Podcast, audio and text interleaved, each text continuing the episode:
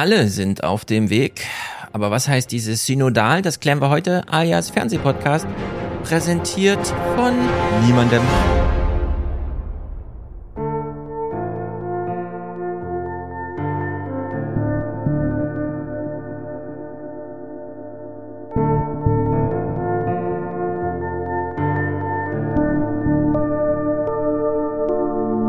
Eigentlich sollte in Brüssel nächste Woche das Aus für Verbrennermotoren beschlossen werden. Hat der zuständige Minister der Ukraine heute drei Antworten. Munition, Munition, Munition. Ein Kapitän, zwei Taucher, zwei Tauchassistenten und eine Ärztin, die den Sprengstoff transportiert haben soll. Das ist also alles schon sehr detailliert. Bundestagspräsidentin Baas hat sich empört gezeigt über eine Protestaktion an einem Denkmal zum Grundgesetz. Der Klimawandel könnte in Deutschland bis 2050 Kosten von 280 bis 900 Milliarden Euro verursachen.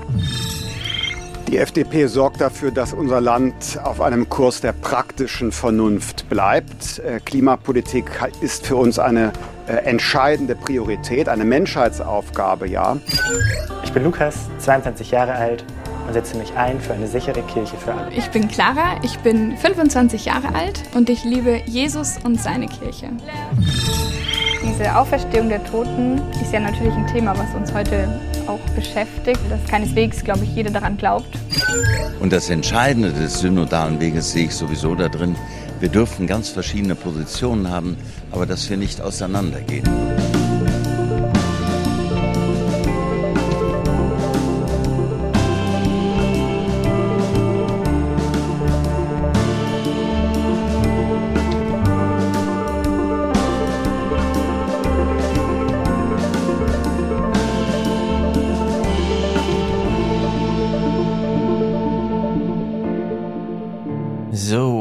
Klimawandel, Klimaschutz und überhaupt 900 Milliarden, alles so ganz weltliche Angelegenheiten. Um die kümmern wir uns heute nicht, weil am Dienstag ist ja Aufwachen-Podcast. Heute ganz monothematisch mit Julius zum Thema Synodaler Weg. so, Julius, bevor wir sagen, woher wir dich hier schon kennen, du warst ja schon mal da. Jo. Synodaler Weg, ist das ein Begriff, wenn man den gerade zum ersten Mal hört, ist man dann irgendwie im Jenseits außerhalb dieser Welt, Outer Space, oder darf man sich das zugestehen, dass man davon noch nie gehört hat und dich fragen, was ist denn das? Ja, also ja, es ist schon ein komplizierter Begriff, ähm, weil das ist insoweit eine, also es ist eine Neuschöpfung als Begriff. Ja. Ähm, also um, also das bekommt von von Synode, sag ich mal, und das Synode ist seit Beginn der Kirchengeschichte eigentlich, kann man so sagen, das sind so äh, Treffen ähm, wo über, über äh, Kirchenangelegenheiten diskutiert wurde, Beschlüsse gefasst wurden. Und, und zwar äh, nur von Leuten, die mit der Kirche was zu tun haben, oder?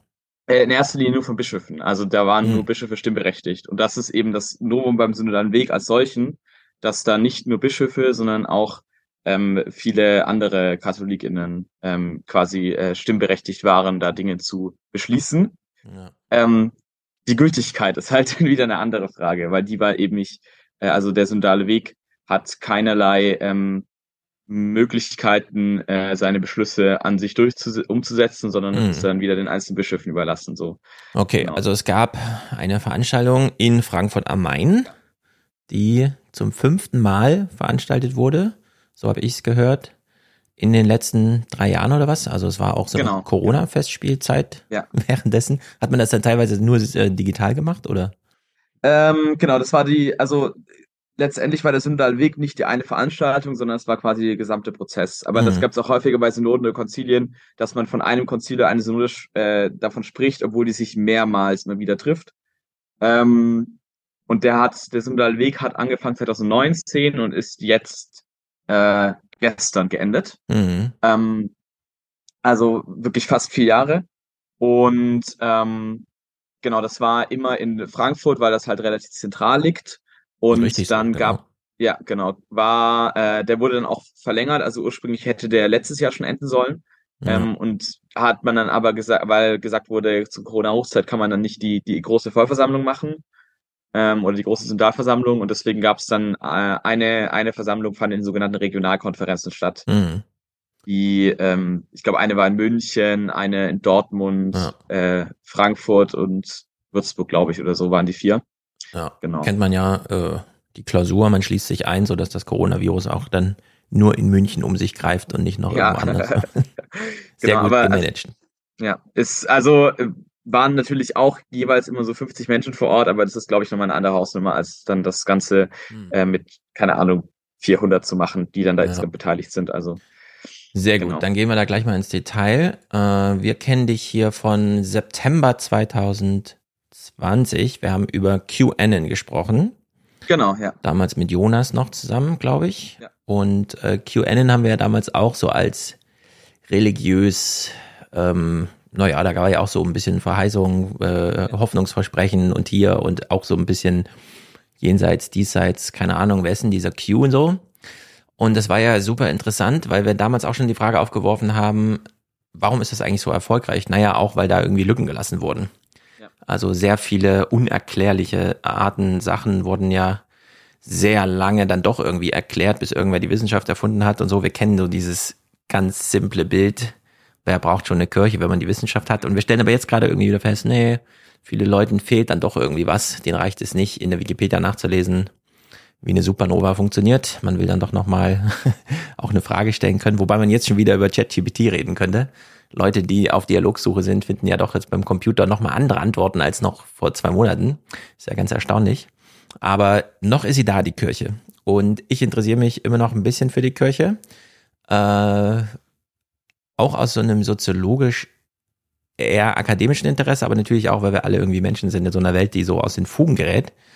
Äh, man kann, ja, also wenn, man kann es ja fühlen. Man liest so irgendwie von jemand droht mit Atombomben und dann stellt man sich die eine oder andere Frage, die existenziell wird und dann hätte man gerne, dass man da nochmal entweder Gemeinschaft oder Gemeinschaft und äh, jemanden, der einem nochmal eine Predigt zum Thema oder wie auch immer oder vielleicht mal nur im 1 zu 1 Gespräch in so einem Beichtstuhl oder was auch immer, also, also so, jetzt nicht zum Beichten, sondern so zum den Dialog mal aufmachen ohne irgendwann die Angst haben zu müssen, man würde abgewiesen. Das ist ja auch so ein großes Ding in der Kirche.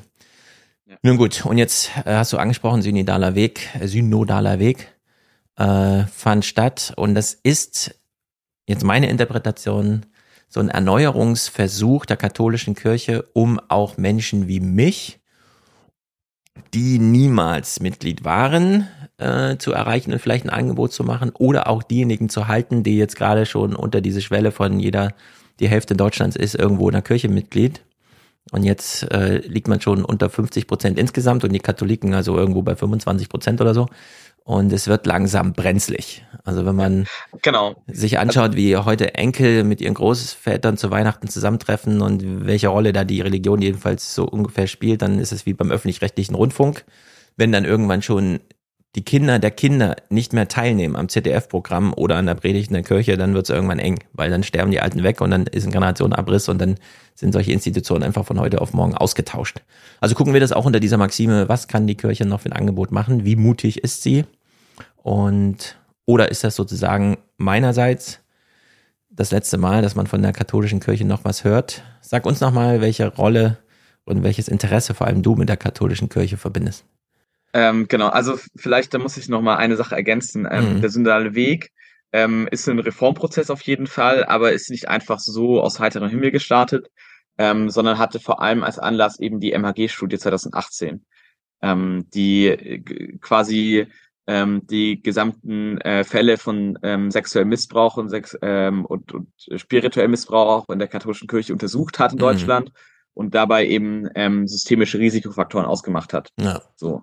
Ähm, und dazu zählen unter anderem ähm, äh, wird genannt äh, der große Klerikalismus, also dieser dieser äh, die die reine Machtkonzentration auf wenige geweihte Männer. Mhm. Ähm, wird aber auch genannt, dass es eben so eine, eine reine männerbündische Sache ist, weil dadurch quasi diese diese Ver Verschwörung untereinander begünstigt wird, ja. aber eben auch, dass es so diese ähm, ja, eine, also muss man sagen, eine sehr menschenfeindliche Sexualmoral immer noch ist in der Kirche.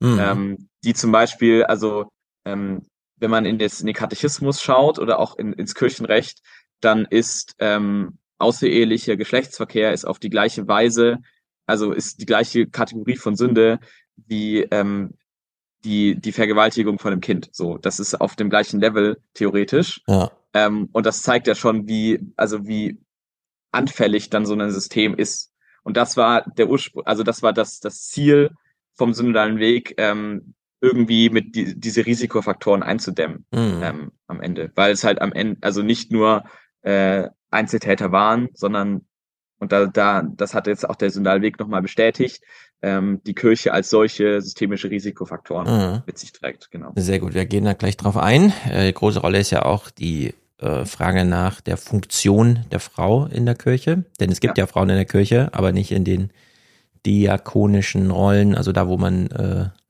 sozusagen sich als Bindeglied zwischen dem ich, es fällt mir immer schwer, eine Sprache dafür zu finden, dem Jenseits und dem Diesseits irgendwie ja. die Grenzgänger zu sein. Also, ja, also diese Stellvertreter Frauen haben keine Weiheämter, so das kann man ja. so sagen. Also sie können da weder Diakoninnen sein, was so nochmal die, die geweihten Altardiener sind, so, das sind bisher auch nur Männer und dann können sie erst recht nicht Priesterinnen und Bischöfinnen sein. Ja. So, das, das genau, also in der katholischen Kirche gilt, was Philipp Amthor im Bundestag über die Frauen in der CDU-Fraktion sagte, sie helfen und unterstützen ja sehr. Ja, genau. Das ist, das ist wirklich, also das, das ist so, man sagt immer, ja, ähm, also Frauen sind quasi in der Kirche gut, um äh, die, die, kind die Kommunionvorbereitung zu machen, die sind dafür gut, um irgendwie die äh, auch Kindergottesdienste mit vorzubereiten oder den, den Kuchen für, für den Kaffeeabend äh, mit Nachmittag mm. zu machen, mhm. so. Aber ähm, wirklich Entscheidungen traut man ihnen dann nicht zu. Genau, keine Entscheidungen und nicht an die Fleischtöpfe. Gut, aber bevor wir auf den synodalen Weg einschwenken, in den Nachrichten diese Woche, nämlich am 4. März, gab es in den Tagesthemen die Besprechung einer Ausstellung, die ich dachte, okay, die, die kann man hier mal noch gucken, denn es ist äh, nicht nur amüsant und interessant, sondern es ist auch äh, wirklich ähm, überraschend gewesen, das so zu sehen. Einerseits als Veranstaltung und dann auch, wer hat es denn jetzt ganz konkret organisiert? Wir folgen mal einfach der Berichterstattung, wie sie lief und beginnen hier mit dieser Moderation. Verdammte Lust heißt eine neue Ausstellung in Freising bei München. Es geht um Sex, Kunst und Körper. Veranstaltet wird sie allerdings nicht von einer angesagten Galerie, sondern von der katholischen Kirche. Richtig gehört. Ja, die katholischen Kirche, äh, katholische Kirche veranstaltet eine Ausstellung zum Thema Körper, Kirche, und was war das dritte K? Na, wie auch immer. Also hier geht's zur Sache. Man sieht es auch schon, für alle, die zuschauen. Wir sehen hier einen weiblichen Körper nackt und in der Hand an entsprechender Position wird ein Ball oder sowas gehalten. Also das ist. Ich glaube, es ist ein Totenschädel sogar. Oh, es ist sogar ein Schädel, aber tot. Also die Verknüpfung aller elementaren Themen. Ähm, wir hören mal die Moderation zu Ende. Es geht um Bilder wie diese, die von der widersprüchlichen Sexualmoral der Kirche zeugen. Maria Magdalena in erotischer Pose mit mhm. einem Totenkopf im ja. Schoß oder etliche männliche Geistliche, die über die unbefleckte Empfängnis streiten. Eine Schau, die auch selbstkritisch beleuchten will, was unterdrückte Sexualität alles anrichten kann. So, Kirche, Kunst und Körper werden hier also dargestellt. Man hat in den Tagesthemen schon mal die eigene Leinwand benutzt, um das ordentlich darzustellen, war aber dankenswerterweise auch vor Ort. Äh, es ist wirklich hochinteressant. Dieser Blick des heiligen Kajetan auf Maria Magdalena. Er sagt mehr als Worte über die verdammte Lust. Erzählt von der unterdrückten Sexualität eines Mannes im Priesterornat. Kirche, Kunst und Körper. Nicht nur für den Leiter des Diözesanmuseums voller Widersprüche. So, bevor wir das gleich hören, was er dazu sagt, wäre ich irgendwo in München oder Freising oder wie auch immer, ich würde hingehen. Natürlich. Denn diesmal ist nicht nur die Frage, was steht, was wird ausgestellt, sondern auch von wem. Das ist, äh, also man kann sagen, das ist überraschend, oder? Dass die Kirche selbst ja, hier so einen Umgang findet.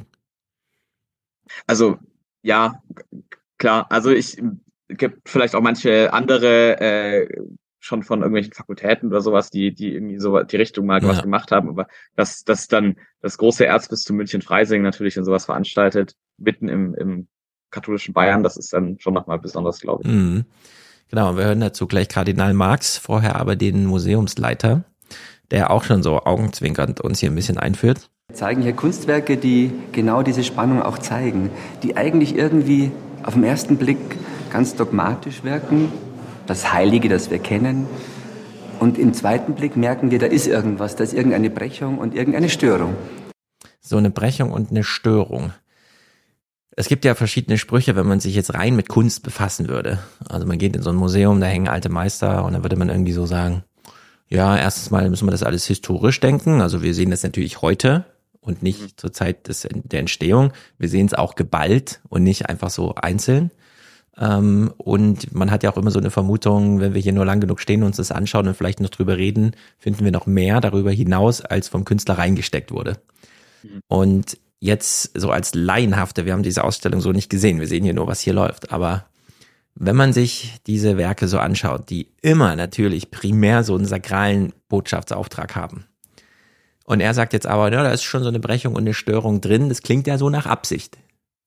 Also könnte man hier eigentlich so eine Geschichte der Sekundärbotschaft, entweder weil irgendwer dachte, oh, das ist eine Auftragsarbeit für die Kirche, also versuche ich mal sie auszutricksen oder wie auch immer, oder vielleicht sogar mit Ansinnen, Zielsetzung der Kirche, dass man es mit abbildet. Was würdest du sagen? Wie, also ist das äh, sinnvoll gewesen, so eine Ausstellung mal zu machen, weil der Gehalt da ist und sozusagen ja. drängte mal äh, geballt dargestellt zu werden? Oder geht man hier auf die Suche nach etwas, das man so nachträglich nochmal reinliest? Ja, also ich, äh, ich, ich glaube, es ist so ein bisschen beides. Also äh, ich bin, ich bin da wirklich äh, jetzt Kunst, kunstgeschichtlich da wirklich. Äh, also die sind schon sehr nackt, wie man es da sieht. Ja, genau. Aber also ich, ich meine, das ist, das war zum Beispiel auch eine der Brüche, eben die mit der Renaissance kamen, dass dann da ja auch mehr die nackten Körper und auch wieder die realistischen Körper so in den Vordergrund kamen und die aber auch eben speziell in Kirchenräumen da sind. Also mhm. Bestes Beispiel ist ja die, das ganze Deckengemälde bei in der Sixtinischen Kapelle. Das ist ja, ja auch voller, voller nackter Körper und dann auch der, also der nackte Adam mit dem Finger ähm, der ist ja auch völlig entblößt und in der ganzen äh, Körperlichkeit ja. da. Ja, also ähm, so das ist ja auch Teil davon und ich äh, gibt ja auch Mutmaßungen, dass das so bisschen die ähm, äh, dass das Künstler auch getan haben, ähm, dass sie sich eben bewusst der, also der biblischen Themen angenommen haben, ja. um dadurch dann so eine Legitimität zu haben, eben überhaupt dann halt unbedingt halt sowas darzustellen. Weil mit mhm. anderen wäre das dann vielleicht nicht gegangen. Und gerade eben Adam, also natürlich wird er nackt geschaffen, weil es steht ja exakt dann so drin in der Bibel. Also er ist ja die Geschichte erst nachdem er dann das volle Bewusstsein äh, er bekommt, so ja. merkt er überhaupt, dass er nackt ist. Also anders kann man ihn dann auch nicht darstellen. Ja. ja. Also die ist sehr aufgeladen, das ist wirklich hochinteressant. Etwas mehr Klarheit herrscht bei dem, was Kardinal Marx dazu sagt. Äh, das fand ich vielleicht noch überraschender als die Ausstellung überhaupt. Und die hat dann mit uns was zu tun. Wir reagieren auf Kunst. Ideengeber der Ausstellung ausgerechnet ein Kirchenmann, Kardinal Reinhard Marx. Der Missbrauchsskandal habe gezeigt, dass die kirchliche Sexualmoral neu gedacht werden müsse. Sexualität nennt er heute ein katholisches Trauma. Das galt doch im Grunde genommen fast immer als ein negativ besetztes Thema, toxisch sozusagen. Da kann man nur Fehler machen. Und alles äh, wurde in diesem Bereich doch sehr, sehr misstrauisch angeschaut und nicht als einen Raum, der zum Menschen gehört. Toxisch geradezu und er lächelt dabei leicht, weil er weiß, also es ist ein sehr voker, moderner Begriff, aber er ist hier angebracht und äh, wie hat er das vorher genannt? Es ist ein, Kathol ein katholisches Trauma. Ja. Äh, Sexualität als katholisches Trauma. Das ist ja eine Sensation, das so zu hören. Ich hätte das niemals vermutet, dass die von sich aus so darüber reden. Oder ist er, klar, er ist eine herausgehobene Person und so, aber ja. geht er da so seinen eigenen Weg oder ist das, kann man das so sagen? Nee, also ich glaube, da gibt es schon, schon äh, auch viele andere Bischöfe in Deutschland und auch in, in anderen äh, Ländern, die, die solche, solche Punkte bringen. Und das ist ja auch schon also seit längerem, ähm, ich will jetzt nicht sagen Konsens, aber seit längerem ist es auch ähm, möglich, sowas zu sagen. Also das muss man ja auch nochmal sagen, ähm, das wäre vielleicht jetzt unter einem Pontifikat von jetzt beispielsweise Johannes Paul oder so, das wäre vielleicht nicht gegangen. Also dann hätte es da äh, schon härtere, härtere Disziplinarmaßnahmen irgendwie gegeben. Ähm, aber ich meine, er hat ja auch recht. Und er, also das ist ja auch ein, ein Punkt, äh, der eben in der MHG-Studie eben drin ist, dass es halt äh, ja schwierig ist, ähm, also wenn ich Sexualität ähm, prinzipiell der immer nur mit Misstrauen gegenüber begegne und die ähm, am besten immer also ins Abseits stelle, äh, komplett bei Priestern und auch bei Eheleuten, also die darf nur vorkommen, wenn überhaupt bei Eheleuten und da Mhm. eigentlich auch nur zum Kinderzeugen, ähm, dann ist ja klar, dass sich dann, also da, das überfordert dann ja auch irgendwo, ähm, dann da irgendwie trotzdem einen Umgang dann damit zu finden. Und das macht dann natürlich auch, ähm, also so, sie wird halt nur vertuscht. Ja. Und wenn sie halt, wenn sie halt vertuscht wird, dann ist es auch klar, dass Missbrauch dann auch irgendwie leichter vertuscht wird. Genau.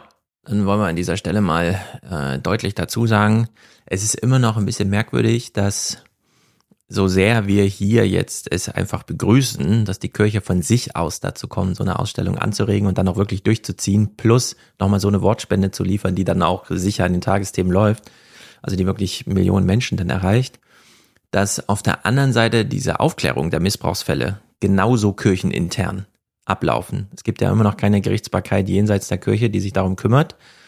Das wird auch immer wieder sich, also das gibt es vielleicht noch mal beim Sport, aber auch da sind es weniger, also mit zunehmender Zeit weniger Themen, also Themen einfach, wo das so gilt.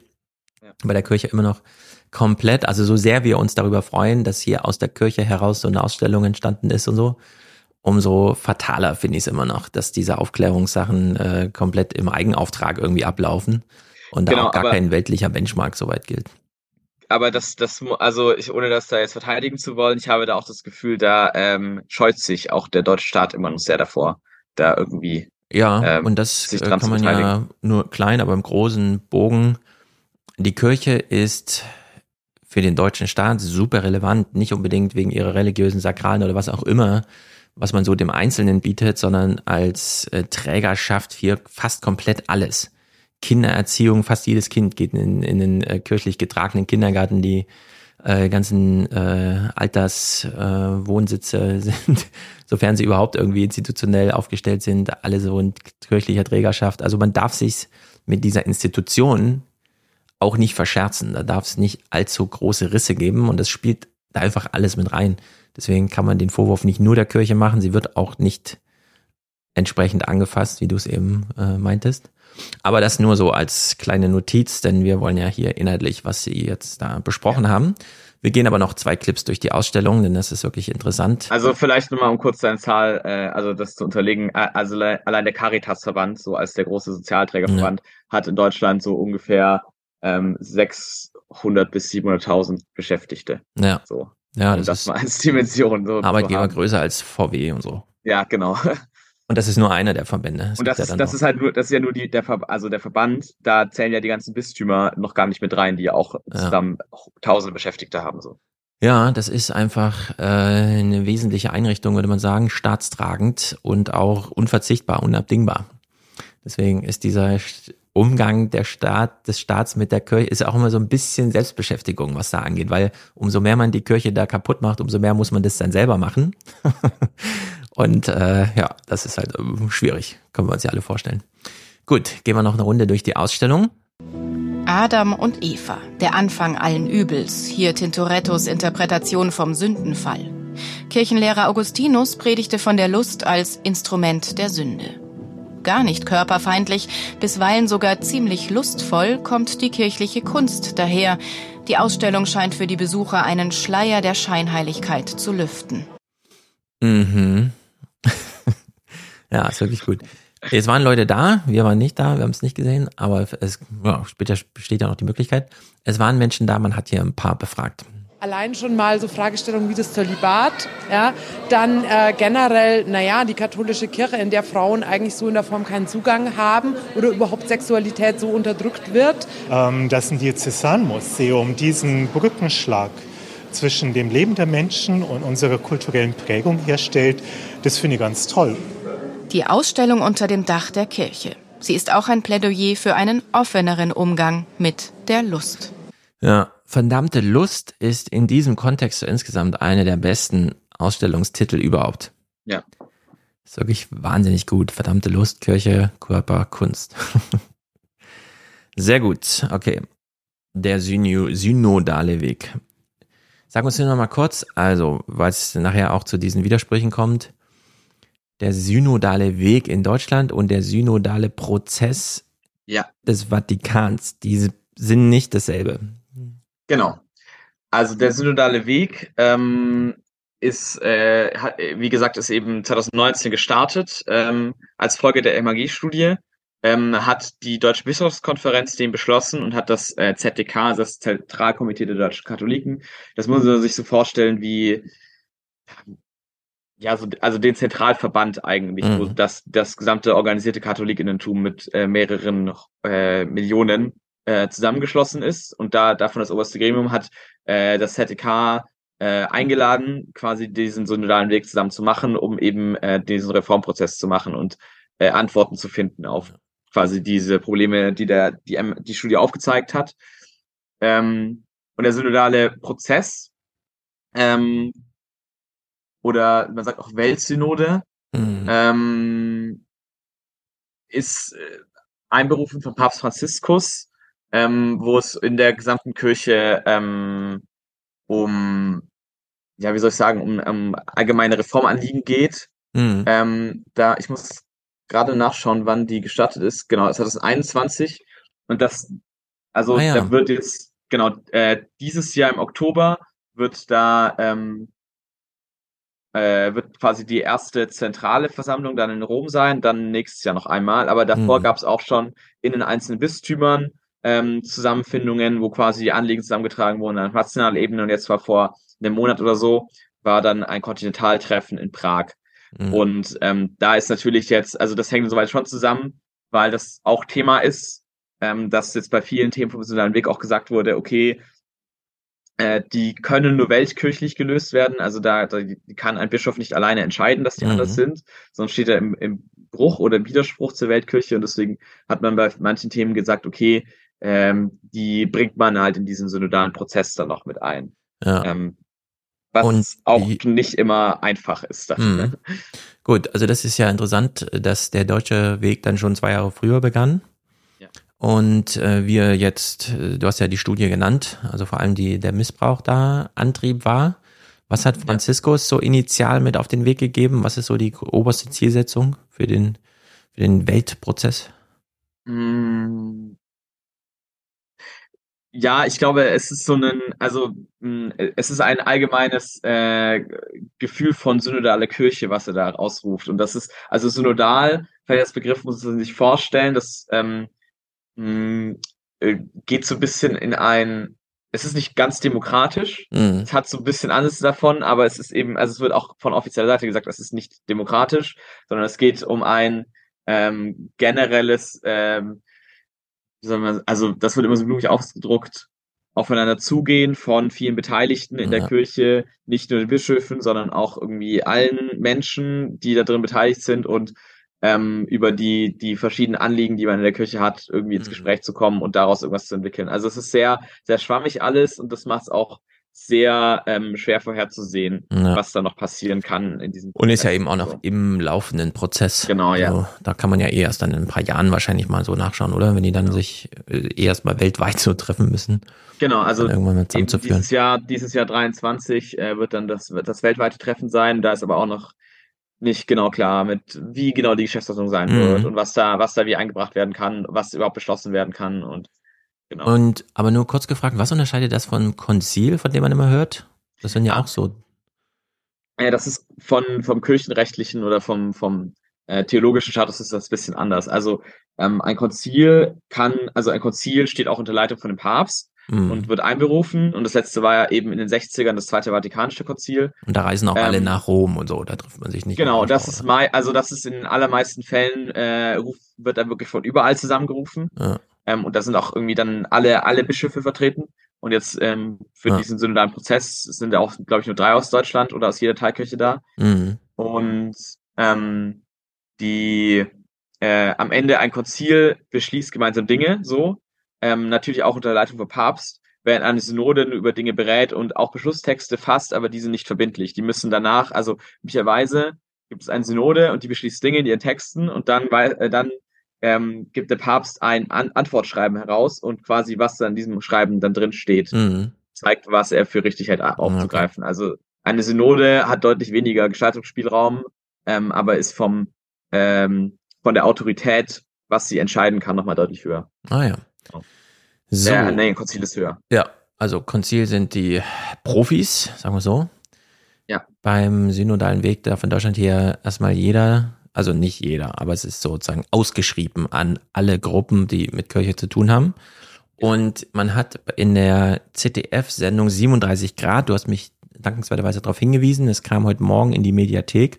Man hat es natürlich jetzt einfach gesetzt an dieses Wochenende, wo in Frankfurt das Nachrichtenlage war. Und man hat zwei junge Menschen begleitet. Und bevor wir bei Tagesschau 24, wo die äh, diese Ergebnisse mal durchgegangen sind, äh, machen wir auch mal so eine Art Warm-up. Wir begleiten einfach Clara und Lukas auf diesem Weg und die wurden vom CDF ins Gespräch gebracht. Das ist wirklich hochinteressant. Ähm, zum einen, und die Rolle der Frau ist dann eben zu thematisieren, hören wir zuerst von einer jungen Frau, die sich aber nicht so äußert, wie man denkt, wenn man einfach nur hört, ah, eine Frau oder Kirche. Ich bin Clara, ich bin 25 Jahre alt und ich liebe Jesus und seine Kirche. Ich fand eigentlich interessant, eben diese Auferstehung der Toten ist ja natürlich ein Thema, was uns heute auch beschäftigt, dass keineswegs, glaube ich, jeder daran glaubt. Das finde ich interessant, weil keineswegs jeder daran glaubt. Ja. Also für sie ist das total gesetzt. Ähm, ich missioniere euch immer im Sinne der äh, Aufklärung zum Thema Auferstehung, denn ihr glaubt ja anscheinend noch nicht daran. Also da ist eine ganz klare inhaltliche Linien auch gezogen. Ich stehe zu Bewegungen, die die Kirche erneuern wollen, im Sinne dessen, dass sie die katholische Lehre verändern wollen, natürlich negativ dagegen, weil ich nicht glaube, dass das möglich ist und ich es letztendlich als Zeitverschwendung erachte, im Namen des Vaters und des Sohnes und des Heiligen Geistes. Amen. Also der synodale Weg ist Zeitverschwendung. Das ist ziemlich hart. Ja. Und gibt aber auch einige Reformer, die, die auch das Gleiche sagen würden, aber aus anderen Gründen dann. Aber ja. Reformer, die dasselbe sagen? Ja, ja. Also die ja, also die von vornherein kritisiert haben, eben wie ich gesagt habe, der synodale Weg hat keine Autorität, Dinge umzusetzen. So. Ja, die dem ähm, gleich mal die Genau, die quasi gesagt haben, ja. das ist ein, äh, ein zahnloser Tiger, wurde oft genannt auf mhm. rechtlicher Ebene, weil am Ende ist es äh, im Ermessen jedes einzelnen Bischofs, wie genau dann welche Dinge umgesetzt werden oder nicht so. Mhm. Ja, und sie bekommt in dieser Sendung einen Counterpart, Lukas. Wir steigen mal direkt in so eine Streiterei ein. Wir haben quasi ja die Heilige Schrift als Ausgangspunkt und dann aber eben ist die Kirche quasi, hat sich weiter damit beschäftigt und nochmal neu, genauer versucht herauszufinden, was gehört jetzt zu diesem Glauben? Was hat Christus uns da mitteilen wollen? Da verstehe ich Kirche als Gemeinschaft der Gläubigen. Die Kirche ist aber auch Institution und hat Strukturen, weil sich Glaube ja irgendwie auch ja, in einer Organisation vielleicht widerspiegelt. Natürlich. Und da, glaube ich, brauchen wir unfassbar dringend ein Update, weil das nicht mehr in die heutige Zeit passt. Ja, das ist ja wahnsinnig interessant, dass sie sich einig sind. Ja, es gibt auf einen Seite die inhaltliche Ebene und dann diese strukturelle. Und er gesteht ihr zu, ja, auf der inhaltlichen kannst du ruhig so und so deinen Glauben nachgehen, aber auf der strukturellen brauchen wir ein Update. Und das Ding ist ja, auf der strukturellen muss man sich ja einigen. Ähm, also klar, man kann dann einfach äh, die Gemeinde wechseln, wenn es einem da nicht gefällt. Kann ja auch alle möglichen Gründe geben. Äh, dann geht man halt zu jemand anderem und hört sich die Predigt an und dann spielen auch andere Themen eine Rolle. Aber strukturell muss man sich eben auch einigen. Und das fällt ihnen hier eben so wahnsinnig schwer. Und da sind die beiden jetzt die Protagonisten, die so ein bisschen aufziehen. Und alle Fragen hängen ja da dran. Zum Beispiel der Frauen. Ja.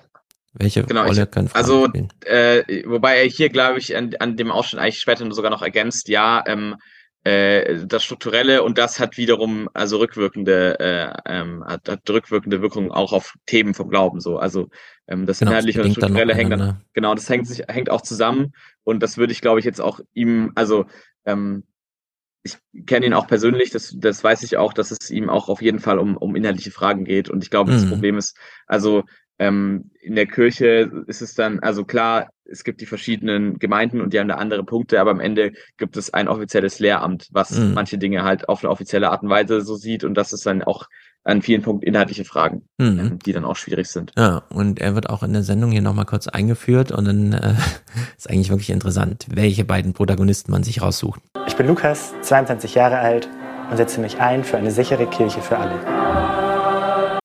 So, Lukas ist nämlich schwul und Clara ist eine Frau. Ja. Und damit sind ja zwei Menschen benannt, die eigentlich, wenn man jetzt sagt, das Konzil macht es und so, dann hätten die da gar nichts zu sagen. Also dann wäre das einfach, äh, da weiß man dann die Diakons, wie nennt man das denn? Die diakonischen, die Diakone. Träger, Diak, die Diakone, also alle, die mit irgendwie geweihten Ämtern zu tun haben, wo die keinen Zugang haben, beide nicht. Weder als schwuler, naja, als schwuler Mann, er könnte es verheimlichen und muss es dann. Genau, also er könnte, er könnte natürlich auch äh, Priester und dann irgendwann Bischof werden, aber also er studiert keine Theologie, sondern eben BWL und Jura. Ähm, und er setzt sich ja genau. dafür ein, dass er ähm, seine Sexualität ausleben trotzdem eine Rolle Ja, in der Kirche spielt genau, oder zumindest von ihr angenommen wird. Genau, Während- also ich glaube, äh, wenn, wenn sich jetzt auch Lukas entscheiden würde, jetzt auch noch Priester zu werden und dann selbst zölibat, äh, zölibatär zu leben und an seinen Punkt nichts ändern würde, ähm, hätte, sehe ich da jetzt auch wenig Chance von ihm Bischof zu werden. Ähm, Genau, weil das, das kommt dann noch Genau, dazu. das, das wird am Ende, in, ähm, hat da oben immer noch sehr den, den Daumen drauf und ähm, so einen Reformer wollen die dann da eher nicht haben. Genau. So, also er ist schon mal raus und Clara als Frau eigentlich auch. Ja. Und es ist äh, ein bisschen verrückt, äh, wie sich beide positionieren. Wir hören mal ihn. Es gibt knapp 15 Menschen unter 30, die sich da in dieser Versammlung einbringen und eine junge Stimme vertreten. Der Synodale Weg geht seit 2019 und im März steht die fünfte und letzte Synodalversammlung an, auf der die letzten Beschlüsse gefasst werden können. So, 15 junge Leute. Man hat also einfach wirklich Raum geschaffen. Das finde ich ja auch immer, immer wieder vorbildhaft. Ich werde ja jetzt zur Demografie immer gefragt, was ist denn so eine Lösung und so, wenn doch die Demografie, die Demokratie Schachmatt setzt, dann sage ich, naja, wir können ja an der Demokratie nichts ändern. Also wir zählen weiterhin einfach Stimmen aus und jeder hat eine Stimme. Aber wir können sowohl auch Minderjährigen mal ein Stimmrecht geben, dann über Delegierung, keine Ahnung, ältere Menschen haben ja auch Betreuer und da wird das ja auch alles geregelt. Die Jungen haben ja Eltern und das zweite ist eben, man schafft bewusst Räume für Debatte und Beteiligung, die sich nicht von alleine ergeben. Wenn man einfach nur sagt, wir zählen aus und danach verteilen wir Stimmgewicht, sondern man macht gezielte Wahlkampfveranstaltungen oder was auch immer. Man schafft Programme in den äh, Parteienprogrammen, die geschrieben werden, wo die Anliegen je nach Alter mal gestaffelt sind. Und dann werden einfach die jungen Menschen da beachtet, egal wie viele es sind. Auch wenn einfach 400.000 weniger pro Jahrgang und so.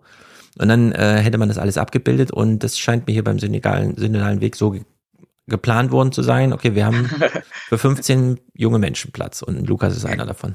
Genau, also da muss man dann auch wieder also sagen, dass es äh, sogar verhältnismäßig relativ wenig sind. Also äh, ich, ich glaube sogar, ich, äh, wenn ich das richtig in Erinnerung habe, also ähm, ursprünglich ähm, wurde eben von von der Jugend, die das auch später ausgewählt hat, also von BDK Hört, das ist so der Dachverband der katholischen Jugendverbände, ähm, der hat sogar ursprünglich 30 unter 30-Jährige gefordert, Mhm. ähm, was so ein bisschen, also die, die springende Zahl war, weil nämlich auch ungefähr rund 30 Prozent innerhalb der Kirche, also der katholischen Kirche jetzt schon unter 30 sind. So, also es ist nicht, die Jugend ist da noch nicht so Jugend in Anführungszeichen, aber ist noch nicht so brutal wegmarginalisiert.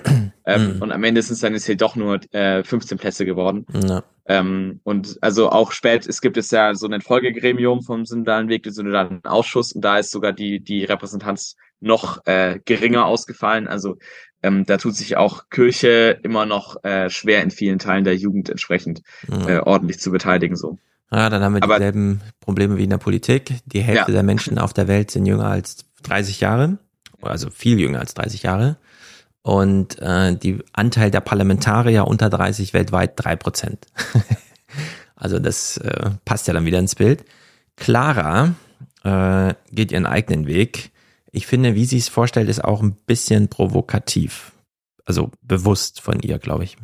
Ich leite die Initiative Maria 1.0 mit dem Untertitel Maria braucht kein Update. Wir glauben nicht, dass es Reformen braucht. Wir glauben, dass die katholische Lehre so wie sie ist gut ist und wir wollen Sprachrohr sein für alle Katholiken, die eben auch diesen Glauben vertreten. So, Maria 1.0 ist also ganz gezielt als Counterrevolution zu Maria 2.0 Ja. aufgestellt. Und soweit ich, ich weiß es nicht genau, aber soweit ich das mitbekommen habe, ist Maria 2.0 eine Initiative, die doch überwiegend von älteren Frauen getragen wird, die sehr viel praktische Erfahrung in der Kirche und sehr viel sozusagen Arbeit und Leistung da reinstecken, aber eben diesen Zugang in die Weiheämter nicht haben. Also wir haben es hier auch mit einem Generationenkonflikt zu tun, dass wahrscheinlich doch nochmal 20, 30 Jahre vielleicht zwischen den Maria 2.0 und Maria 1.0 Vertretern liegen. Ja. Aber nur Also so man- gefühlt. Man, genau, man muss natürlich fairerweise sagen, das ist auch alles irgendwo bewusste Inszenierung von Maria 1.0. Also, ähm, äh, das ist, es ist schon eine relativ junge Gruppe, die sind aber, also die sind lächerlich wenige, ähm, dafür wie, wie, also das sind bundesweit 50 Menschen oder so und größtenteils von dem, was ich jetzt so äh, mitbekommen habe, sind das vor allem Studierende so aus dem Raum Eichstätt, ähm, die sich da irgendwie äh, zusammengeschlossen haben, auch jetzt nicht unbedingt so jung wieder sind, also alle auch so Mitte, Ende 20. Mhm. Ähm, klar, Maria 1.0 sind vor allem ältere Frauen. Das sind aber, also muss man auch fairerweise sagen, das sind, das sind äh, Frauen, denen auch wirklich nach, nach 30 Jahren irgendwann mal die Hutschnur geplatzt ist, so, Ja. und die sich dann da irgendwie dann ähm, damit irgendwo vielleicht doch mal wieder mit Kirche auch gut ide- identifizieren konnten und denen echt, also das war ja noch andere Zeiten, wo sie selber in diesem Alter waren. Und ich will Mhm. gar nicht wissen, wie, also wie viel äh, Verletzungen all diese Frauen schon irgendwie in der Kirche ha- erleben mussten. Ähm, und Maria 1.0, so, es ist klar, dass ähm, man da, die, also klarer nach vorne stellt, so, um, um zumindest irgendwie sagen zu können, okay, ähm, wir haben eine weibliche Sprecherin, es ist eine junge Sprecherin und so weiter. Ja. Aber wenn man sich zum Beispiel auch später anschaut, also ähm, ich weiß nicht, ob du den Clip drin hast, aber die waren ja auch auf einer Demo dann jetzt in Frankfurt. Ähm, also diese Gruppe besteht schon auch zu 50 Prozent aus jungen Männern. So muss Mhm. man dann auch ehrlicherweise sagen. Und wenn man dann wieder vergleicht, ähm, wie viel dann zum Beispiel gerade von Bedik hört, mich eingeschlossen auf dieser Demo waren, wir waren ja mindestens genauso viele Ja. junge Menschen. Also äh, dieser Genera Generationenkonflikt, ähm, ich weiß nicht, ob es ein Generationenkonflikt ist. Ich glaube, es ist halt eher, es gibt halt auf, auf beiden Seiten gibt es halt ältere wie jüngere Menschen und ich glaube, am Ende sind halt, ist dann doch deutlich mehr reformorientierte Mhm. Katholiken in Deutschland als halt so krasse Traditionalisten. Auch das Phänomen kennt man ja wieder aus der Politik. Es gibt die CDU, über die alle jammern, aber die gründet dann intern so eine Klimaunion. Ja. Natürlich angeführt von Wiebke Winter, einer jungen Frau, die natürlich dann medial besonders ins Beuteschema für Einladungen passt und so und damit kriegt das so eine Überrepräsentanz. Obwohl das äh, da überhaupt nicht inhaltlich getragen wird und quasi so Deko fürs, für die Medien ist. Ja. Nun gut, die beiden sitzen hier und diskutieren. Diskriminiert die Kirche Frauen? Das glaube ich nicht. Was hat Jesus konkret mit Frauen gemacht? Er hat sie ja eben gerade aus einer Situation heraus, wo sie vielleicht eher abgewertet wurden, oft eben herausgehoben und, und gleichwertig äh, gestellt. Wir sind beide ja. gleich viel wert, aber manche sind halt doch gleicher. Es heißt immer, Frauen werden nicht diskriminiert, weil Frauen haben ihre eigene Berufung. So. Und ich würde behaupten, naja, wenn ich immer nur in der Sakramentenvorbereitung mitmachen darf, aber nie das Sakrament spenden, dann gibt es auch irgendeinen Unterschied zwischen Mann und Frau. Den gibt es sicherlich, ja, das würde ich nicht bestreiten. Und das ist Diskriminierung. Ich glaube nicht, dass es ungerecht ist. Also es ist eben einfach eine, also es sind unterschiedliche Aufgaben, die den Menschen eben zuteil sind. Aufgrund dessen, dass sie ein anderes Geschlecht haben. Ähm, Ich glaube, wir ja. können die Macht nicht auf alte weiße Männer mit Bischofshüten reduzieren, sondern wir müssen sie auch unter den Otto Normalgläubigen verteilen. Nur Männer haben die Möglichkeit, zum Beispiel Priester zu werden. Also erstmal dürfen sie auch nicht alle Männer. Es ist nur äh, manchen Männern auch quasi diese Berufung geschenkt. Ja, dann geht sie da so ein bisschen ins Detail. Also solche Streitereien. Ich meine, man kann jetzt äh, sozusagen einfach einsteigen und auch über die Rolle der Frau und so weiter reden oder halt äh, diese Etage tiefer. Worum geht's hier? Also äh, sozusagen, welch, welches Problem will sie da lösen? Welche Abschottung hat sie vor? Und dann ist halt das Thema Frau nur ein von vielen Themen, das dann immer wieder bemüht wird, um das irgendwie darzustellen. Und es wurde hier auch nochmal gut dargestellt, wie orthodox ihr Weg eigentlich ist und wie zeitgenössisch er, also wie sie da aufeinandertreffen. Also ganz konkret, das, Also das theoretisch kann der Frau morgen- ist nicht möglich. Theoretisch kann morgen ein Bischof hingehen und woanders eine Frau zur Priesterin wählen. Und wenn er seine äh, Hände drüber legt und entsprechend äh, dann irgendwelche Worte spricht, passiert nichts, weil es eben nicht möglich ist. Nur wenn die Kirche das auch bestätigt, kann etwas passieren. Was ist denn das sonst? Da irgendwer tut seine Hände auf irgendwen drauf und dann und redet irgendwas. Wenn Gott nicht da dahinter steht, wenn Gott nicht der ist, wie ihn die Kirche verkündet, dann, dann weiß ich ja gar nichts von ihm. Dann, dann ist dann ist alles Spekulation. Ja, Ich glaube, wir sind da auch noch auf der Suche. Ich glaube, wir wissen noch gar nicht so viel von Gott. Das glaube ich eben schon. Ja, das finde ich sehr gut. Wie er weltlich angebunden, hm, Gott scheint uns ja einzig, einige, einige Rätsel mitzugeben, wie zum Beispiel, und dann kann man ja alles einpreisen. Was will er uns, also was kann uns der Klimawandel eigentlich auch theologisch so sagen über uns selbst oder was auch immer, solche Sachen. Oder wenn jetzt wirklich diese große künstliche Intelligenzwende kommt, der ganze Kram. das zählt für sie alles überhaupt gar nicht. Für sie findet Welt so gar nicht statt, sondern es sind die orthodoxen Quellen in Literaturform, die werden gelesen und gar nicht groß interpretiert, sondern das Angebot wird einfach so angenommen, wie man es halt liest. Und ich frage mich dann, wenn ich sowas höre, wie will man es versöhnen, ja? Also man weiß, das kann man nicht versöhnen. Man kann nur hoffen, dass sowas in Kulturkreisen stattfindet, wo es nicht so existenziell ausgetragen wird, so dass man es gleich gewaltsam oder so löst, sondern dass man im Übrigen auch noch ein normales Leben hat und solche Themen dann ab und zu mal bespricht, aber sie nicht zur Hauptsache werden lässt, weil ansonsten, ich sehe hier große Unversöhnlichkeit. Ja, also es ist ja wirklich, ähm, also tatsächlich ist da ein eine große theologische Konflikt ja da dahinter. Also wir eben, also wirklich die Frage, wie viel, wie viel wissen wir von Gott und also wie viel ähm, Wahrheitsanspruch können wir dann da jetzt in, also in, in äh, Theologie auch irgendwo reinstecken und auf mhm. welcher Basis passiert sie. Und ähm, sie kommt da aus der sehr klassisch traditionellen Richtung und sagt halt, ja, also es gibt, es gibt die absoluten metaphysischen Wahrheiten und die sind ähm, top-down offenbarungsmäßig kommuniziert. Ja. So. Ähm, beziehungsweise von katholischer Seite kommt dann nochmal so ein Thomas von Aquin rein, der sagt, irgendwie kann man dann schon auch die, also viele Dinge naturgemäß in der, äh, durch die Vernunft erkennen und sowas, aber das ist ja auch offenbarungsgemäße Kommunikation. Und äh, die sind so und das sagt uns etwa, also über das konkrete Sein Gottes etwas aus. Hm. Und das ist aber, also spätestens, also das ist auch nicht mehr komplett lehramtlich, würde ich sagen. Und also da gibt es auch, gerade das Zweite Vatikanum hat sich da auch weiterentwickelt und sagt halt auch in vielen Stellen, ja, ähm, am Ende ist aber, also ist Offenbarung immer Kommunikation und das braucht auch immer, also es braucht immer ein kommunikatives Gegenüber. Mhm.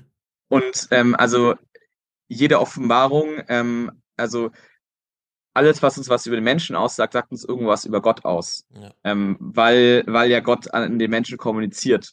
Und mhm. deswegen, äh, also das ja, und womöglich auch diese, diese Kommunikation nie vollends abgeschlossen ist. Weil ja am Ende auch ne, die, das, das transzendentale, metaphysische, göttlich, wie auch immer, mhm. immer eine, eine größere Seinsdimension hat, als jetzt äh, ja, weltlich dann darzustellen ist. So. Genau. Und in der Hinsicht, ähm, sowas scheitert ja nicht an Intelligenz. Das wird ja immer übersehen, dass man dann irgendwie, ja, die sind mal doof oder so. Sondern wir hatten es ja auch an höchster Stelle und wo man auch sagen muss, da haben wir wirklich, da hat kaum jemand an Intelligenz gezweifelt.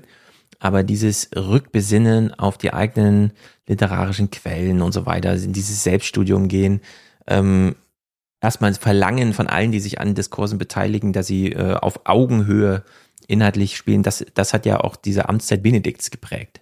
Der hat diese riesigen Bücher geschrieben und so und war sozusagen Sender in die, aber man, man, hat, man stand so daneben und hat gesagt, ja, das hilft uns aber so gar nicht weiter.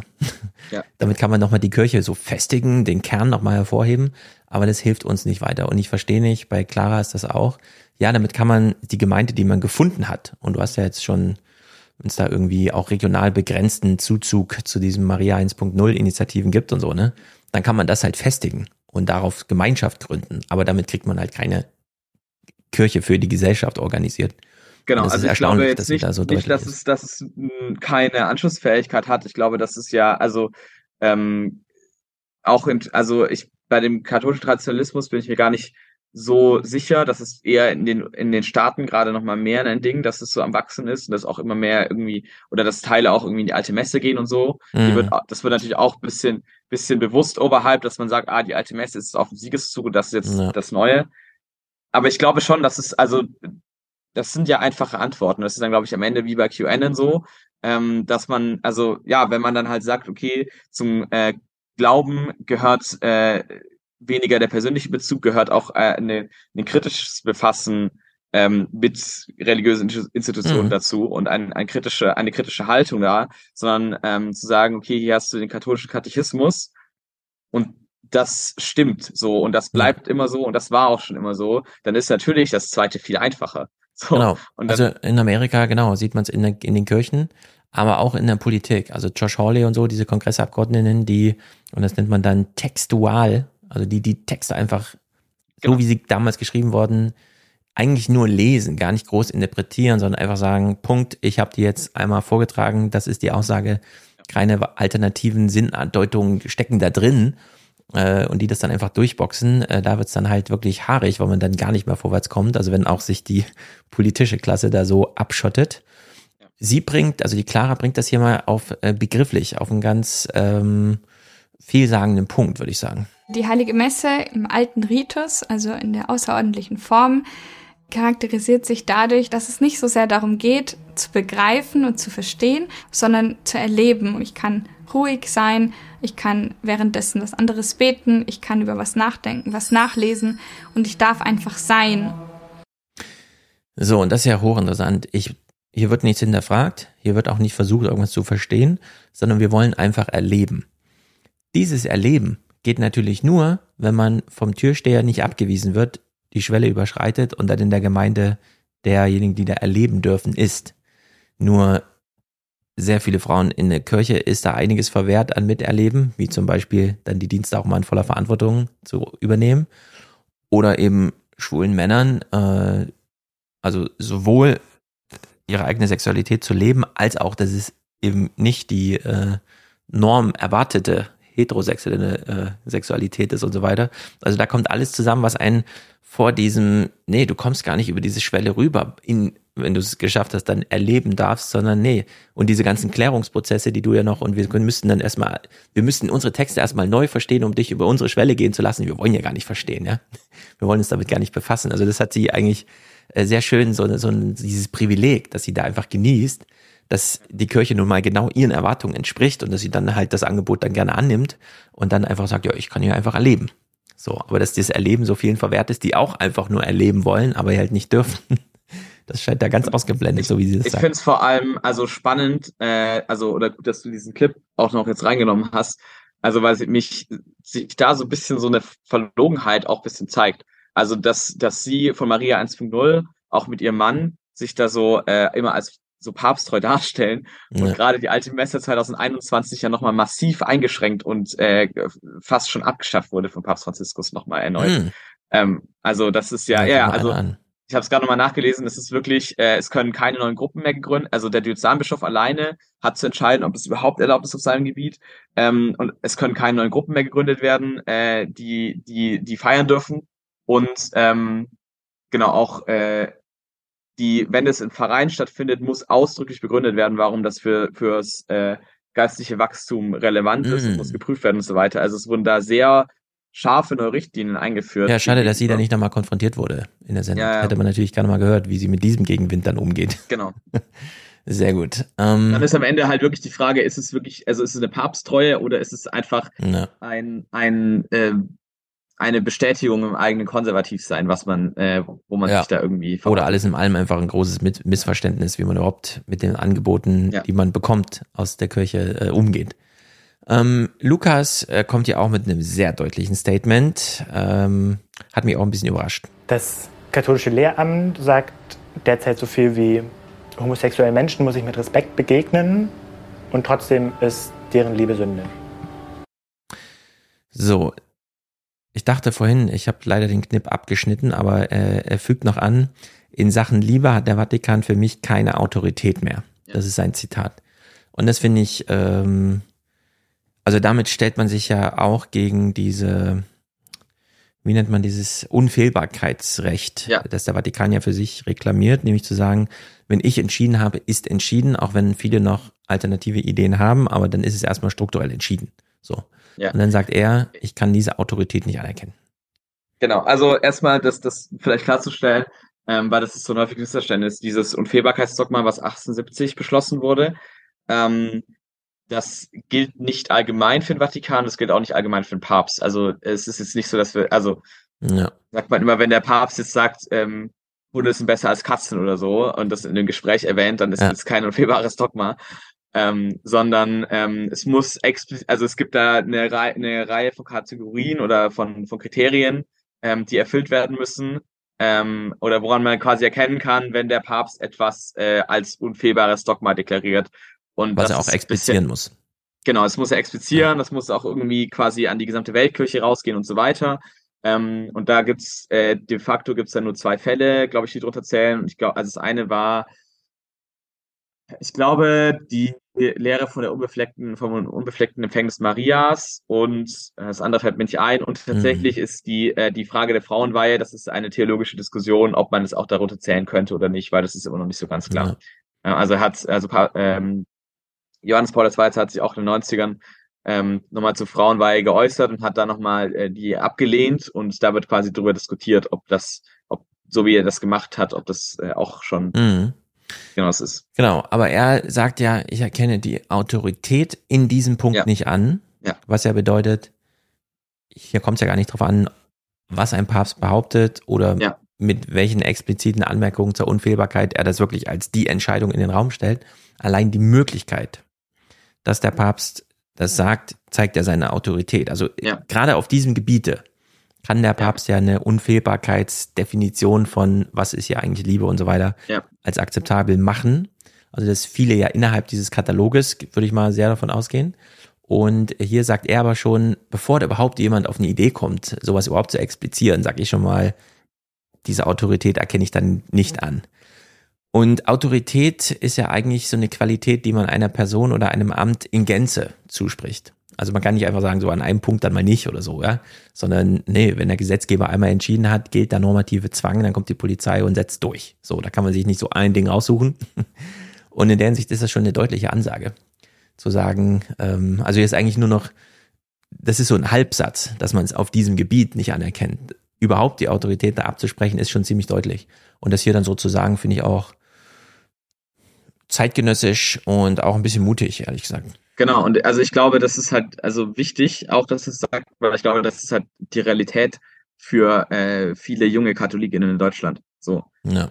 Dass, Genau. dass sie merken, so sie sind da in, also selbst wenn es sie persönlich nicht betrifft, ähm, wenn sie jetzt selber irgendwie queer sind, aber einfach zu merken, dass da, ähm, auch wenn sie FreundInnen haben Mhm. und sie, sie merken, sie haben damit kein Problem, wenn die jetzt homosexuell sind, ähm, aber dass, dass es von, äh, von römischer Seite so gesagt wird, ähm, dass sie sich dann da in einem Widerspruch, also dass, dass sie da in einem Ja. Widerspruch sich sehen und aber auch äh, sehen, dass das an ihrem Katholischsein erstmal nichts Mhm. ändert ähm, und an ihrer Gottesbeziehung. Und da dann die Frage ist, okay, ähm, was hat dann der Papst dann noch zu sagen, wenn das für mich offensichtlich in meinem Glauben äh, keine, keine Relevanz hat, ähm, Genau. wie, wie er sich äh, zu Sexualität äußert. So. Ja, die Autorität des Vatikan ist natürlich allgemein und generell und abstrahiert gemeint und so ist der Widerspruch, hat dann eben auch so universale Tendenzen. Also da weiß man nicht, von welchem Themen zu welchen Themen schleppt er sich denn vor. Man redet ja aber alles gleichzeitig. Geschiedenen wieder zurück in die Kirche zu lassen, äh, homosexuelle Paare, Frauen in die Kirche, also das, man kann ja den Themenstrauß dann aufmachen, wo die Autorität da untergraben wird. Lukas fährt nun zum fünften Treffen, also war hier in Frankfurt und er macht nochmal diesen Spruch, äh, der mir ja auch so wichtig ist. Ich finde es unfassbar schwer einzuschätzen, wie die letzte Synodalversammlung jetzt aussehen wird und was passieren wird. Ich meine, das Ganze kann auch gegen die Wand fahren. Wenn sie immer noch nicht verstanden haben, dass wir Veränderungen in dieser Kirche brauchen, dann ist der Zug abgefahren. Ja, also der Zug fährt. Die Frage ist, steigt die Kirche noch rechtzeitig ein oder nicht? Nicht un also die Kirche ist nicht der Zug, sondern sie ist der Mitfahrer. Dieses, also diese Modernität hat jetzt, glaube ich, jeder verstanden, nachdem ja auch die neuesten Zahlen zu den Mitgliedschaften kamen in Deutschland und so. Dass man hier und na- neu also werben muss. Nachdem immer wieder, immer wieder äh, neue Missbrauchsstudien auftauchen, die halt äh, wieder aufs Neue auch zeigen, was da für, äh, also für, für Riesenverbrechen geschehen sind und das nochmal unterstreichen, dass es da einfach großen Handlungsbedarf gibt. So. Ja. Genau. Clara allerdings sieht das genau anders natürlich. Ähm, naja, ich erwarte leider Gottes, dass durchaus viele leider für die Texte sein werden, obwohl die Texte entgegen der Lehre der Kirche sind. Ähm, ich erhoffe mir aber, dass zumindest einige Bischöfe dann dagegen sind. Aber im letzten würde ich mir eigentlich wünschen, dass alle Bischöfe aufstehen, dass irgendwas passiert, weil das so nicht weitergehen kann. Dieser woke Blödsinn. Also hier haben wir auch so eine schöne Parallelisierung. Das ist ja so eine Art Ulf Poschardt der politischen Ja. Journalismus hier. Das, war- das geht jetzt so nicht weiter, das ist ja alle irgendwie und so. Wir möchten Ja. hier gerne weiter kommentieren. Mm, Diese Sendung, diese 37-Grad-Sendung hat ein wirklich schönes Finale. Äh, denn die beiden sitzen ja in diesem Setting, wir haben es ja eben schon gehört. Und auch im Finale sitzen sie in diesem Setting und zwar ohne Happy Ending. Woher weiß ich überhaupt, wer Gott ist und wie er ist? Also woher weißt das du, dass behauptest Gott du, das, aber du behauptest doch, ja, du weil weißt ich glaube, es. ja, aber, weil ich behaupte, dass oder weil aber ich du glaube, mir, dass die Kirche du, du sprichst mir ab, das auch glauben zu können, das auch wissen zu können, nur weil ich nicht in Rom hocke. Nein, also du kannst, du kannst ja auch äh, ein, ein eigenes Gottesbild haben, aber dann ist es eben nicht der katholische Gott sozusagen. Also der Gott, an den ich glaube, Aber die katholische Kirche bekennt. Clara, Clara, du hast gerade Angst vor einem von einer Kirchenspaltung. Mit der Aussage exkommunizierst du dich selber. Du schließt, du definierst gerade die Gemeinschaft so eng und sagst, du gehörst zum heiligen Rest. Das ist, das Nein, ist Hochmut. Ich bin auch Kirche. Ich darf mitreden darüber, was Wahrheit ist. Aber woher willst du es denn wissen? Also weil ich erfüllt bin vom Heiligen Geist. und wer Weil ich vollkommenes Mitglied getauft und gefirmt bin in dieser Kirche. Ja, schon, aber das heißt ja nicht, dass du deswegen entscheiden kannst. Ich glaube, grundsätzlich ist Dialog, miteinander ins Gespräch kommen und so weiter wirklich was Gutes. Also das, das, ähm, das möchte ich auch nicht absprechen. Dennoch habe ich das Gefühl, dass eben ja letztlich Leuten ganz viele Versprechungen gemacht wurden, ähm, die ich nicht erfüllt sehe und also und du willst also wo Leute wieder vertröstet wurden und wo Ich ihnen glaube, auch etwas, wir. wo sie angelogen wurden. d'accord. Ja, es bleibt einfach unaufgelöst. er spricht vom heiligen Rest. Das ist nicht schlecht, finde ich. Es kann was übrig bleiben, das ist dann der heilige Rest. der Rest zieht irgendwie weiter. Also sie ist ein bisschen Ja, überraschend, muss ich sagen. Erschreckend. Ja, aber also sie ist da wirklich auf einem auf einem ganz äh, schwierigen Trip unterwegs. Also das ähm, es gab am Donnerstagabend von der Versammlung gab es da eine äh, Performance im Frankfurter Dom, Mhm. ähm, die quasi ja künstlerisch, schauspielerisch ähm, nochmal ähm, die Missbrauchsfälle, was es mit Menschen macht und ähm, auch wie ähm, also was da auch Verantwortung von einzelnen Personen angeht und wie kompliziert das auch manchmal ist, äh, eigene Verantwortung zu erkennen. Und ähm, da die, also hat krasse Symbolik angewandt, hat diesen, diesen Dom auch als Raum eingenommen. Mhm. Und Maria 1.0, also ihre Gruppe, hat sich dann im Nachhinein hingestellt und hat auf Social Media ähm, das als äh, satanische Darstellung äh, bezeichnet und hat gesagt, da wird, da wird der Dom entweiht. Und das hat ihn am Ende, glaube ich, richtig ins Knie geschossen, weil ihn dann Ja. ähm, auch, also den Stefan Oster, ähm, ihn, ihn gesagt hat, also ihn bei, unter Instagram drunter kommentiert hat, er findet das nicht gut ähm, äh, und würde ihn dazu öffentliche Entschuldigung raten. Da muss man auch sagen, also er ist wirklich einer der konservativsten Bischöfe von Deutschland. So, er ist da wirklich ziemlich, Ne. a- also hat hat auch schon wirklich sehr viele sehr rechte Aussagen auch schon gebracht und war auch sonst immer großer Unterstützer von denen. Dass der dann auch öffentlich so widerspricht und die da so anprangert Mhm. und dass dann auch in einem anderen Gespräch anscheinend sogar Wölki gesagt haben soll, man kann dann Maria 1.0 nach sowas nicht mehr ernst nehmen. Da Ja. haben sie, glaube ich, auch da ganz großen Rückhalt verloren. Und gleichzeitig, was ich super interessant finde an dieser Gruppe, ist, dass sie dann auf einmal, also dass sie diese, diese äh, Stories äh, auf Instagram dann gemacht haben und die waren auf Englisch und da waren dann viele, viele ähm, so englische katholische Seiten, aber auch zum Beispiel äh, Daily Wire oder Matt Walsh. Mhm. Also das war da wirklich ein Versuch, da irgendwie jetzt äh, ganz oldschool Satanic Panic zu machen Ne. und um da irgendwie ähm, es in die US-Medien zu schaffen. Das zeigt ja auch, also dass die überhaupt wissen, wer diese diese Medien sind, zeigt ja auch ganz klar, was da ihre Vorbilder auch sind. Ähm, Ja, also sowas ist äh, crazy, wenn es sich auf diese Dimension, dass man dann plötzlich bei diesem Shapiro oder so da auftaucht. genau, ja. Ähm, ich finde noch interessant, so als Phänomen, umso härter sie diese Linie ziehen will, auf die er sie ja oft hinweist. Ähm, also wenn da eine rote Linie ist und sie hat ja eben vorher schon gesagt, äh, dann gehörst du aber nicht mehr dazu und so, dann kannst du ja gerne deinen Gott haben, aber dann ist das ja nicht die katholische Kirche. Das ist äh, irgendwie verrückt, dass umso härter sie die Linie zieht, umso mehr steht sie auch auf der anderen Seite. Also exkommuniziert sich quasi selbst, wie er es auch nochmal anmerkte. Das ist äh, keine schlechte Beobachtung, die sollte man immer mal wieder dann denen entgegenhalten.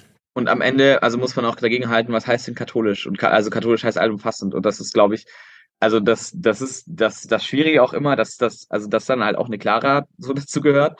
Aber das ist dann eben so, also es gibt innerhalb dieser riesigen eineinhalb Milliarden Weltkirche gibt's halt eine unfassbare Vielfalt, Vielfalt an Ja. Gruppen und so weiter, die aber alle zu dieser Kirche gehören und es irgendwie zusammen aushalten miteinander. Mhm. Oder zumindest noch miteinander aushalten.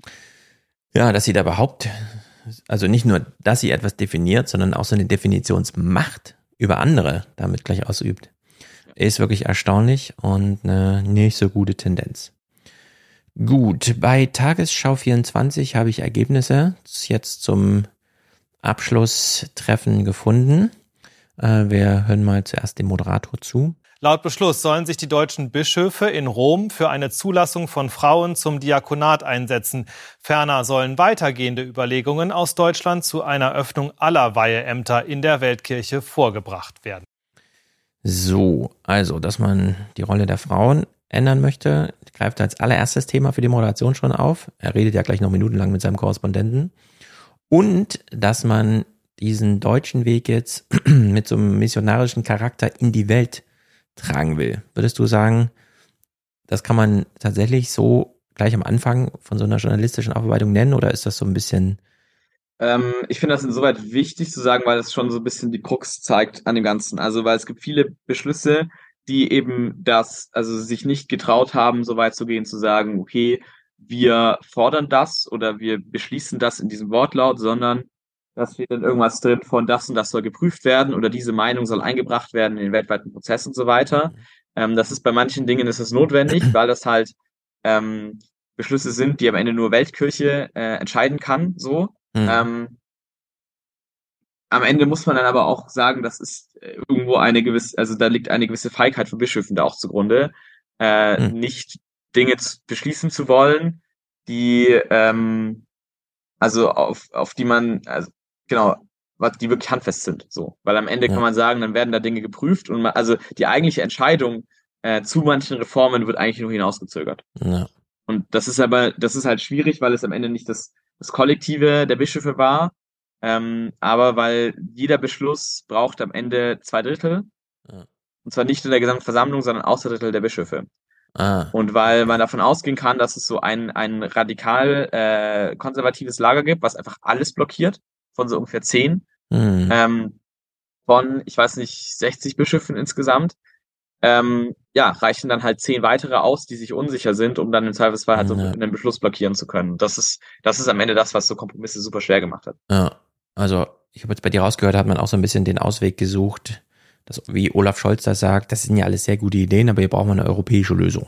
Genau, ja. Wir müssen das verlagern auf die Ebene, anstatt die einfach mal selber im Flock einzuschlagen Ja, und genau. Vorbildcharakter zu zeigen.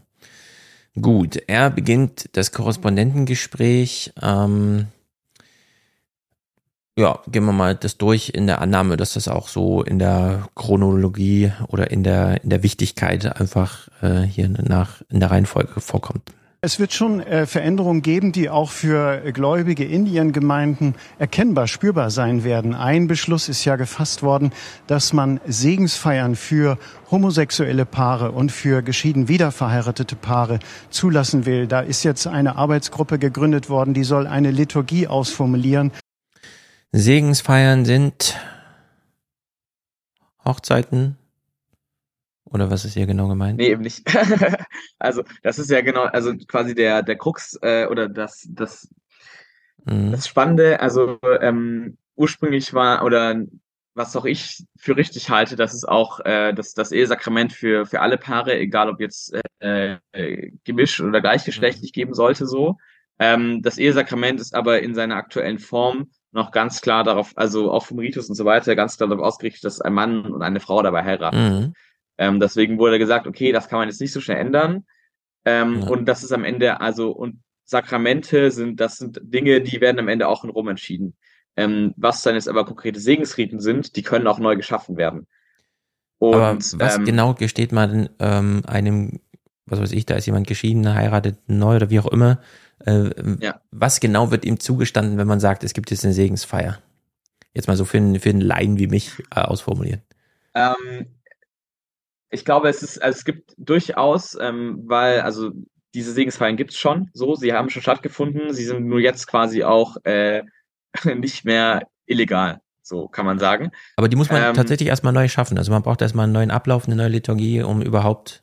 Genau, also die Idee ist, um Ah, dem quasi auch einen offiziellen Rahmen zu geben, um der Orientierung auch zu geben und um das auch wirklich ähm, breit möglich zu machen, dass man da einen äh, gemeinsamen Ritus findet, so, ähm, um das da auch irgendwie Mhm. äh, zusammen zu machen. Und ähm, die Idee dahinter ist, es gibt, es gibt Paare, die eben gesagt haben, okay, ähm, wir, wir äh, sind ein Paar, wir sind äh, also gleichgeschlechtlich, sind auch irgendwie verheiratet und ähm, möchten äh, das nicht nur zivilmäßig machen, sondern wenn wir schon nicht heiraten können, ähm, möchten wir auch äh, trotzdem für unsere Partnerschaft irgendwie einen Mhm. Segen der Kirche haben oder den, den Segen Gottes einfach zugesprochen bekommen, dass er quasi äh, auf unsere Partnerschaft schaut. So. Ja. Und das ist so das Anliegen da dahinter. Oder es gibt auch manche, die sagen, ähm, für uns, also auch wenn es Ehesakrament geben würde, wäre das nichts für uns.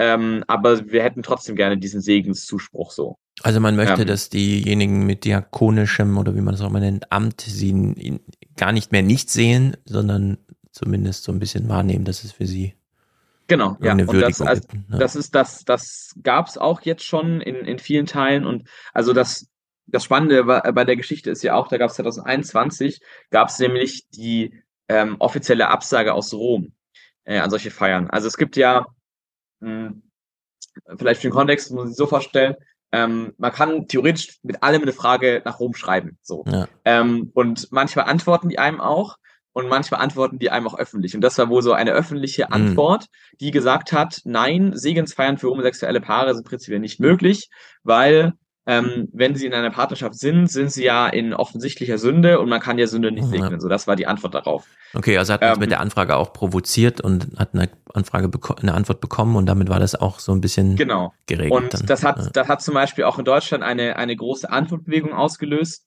Also, dass es äh, viele, ähm, ich glaube, es gab eine Unterschriftensammlung von mehreren tausend ähm, Pfarrern und sonstigen pastoralen Ah, ja. Mitarbeitern, die gesagt haben, ähm, wir segnen bereits und wir werden noch weiter segnen. Mehrere mehrere, tausend haben das schon gemacht. Ah. Oh, das ist Ähm, natürlich sehr progressiv.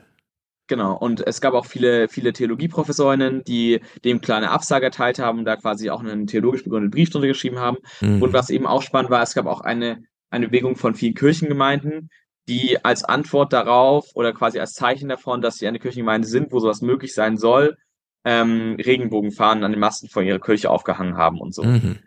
Und ähm, das ist insoweit spannend, weil dieser Beschluss, der auch von der Mehrheit der Bischöfe mitgetragen wurde, eben ähm, damit in einem aktiven Widerspruch steht zu dem, was eben aus Rom Ja. erklärt wurde. So. Genau. Also das ist, das ist dann an der Stelle dann schon wieder ein relativ mutiger Schritt.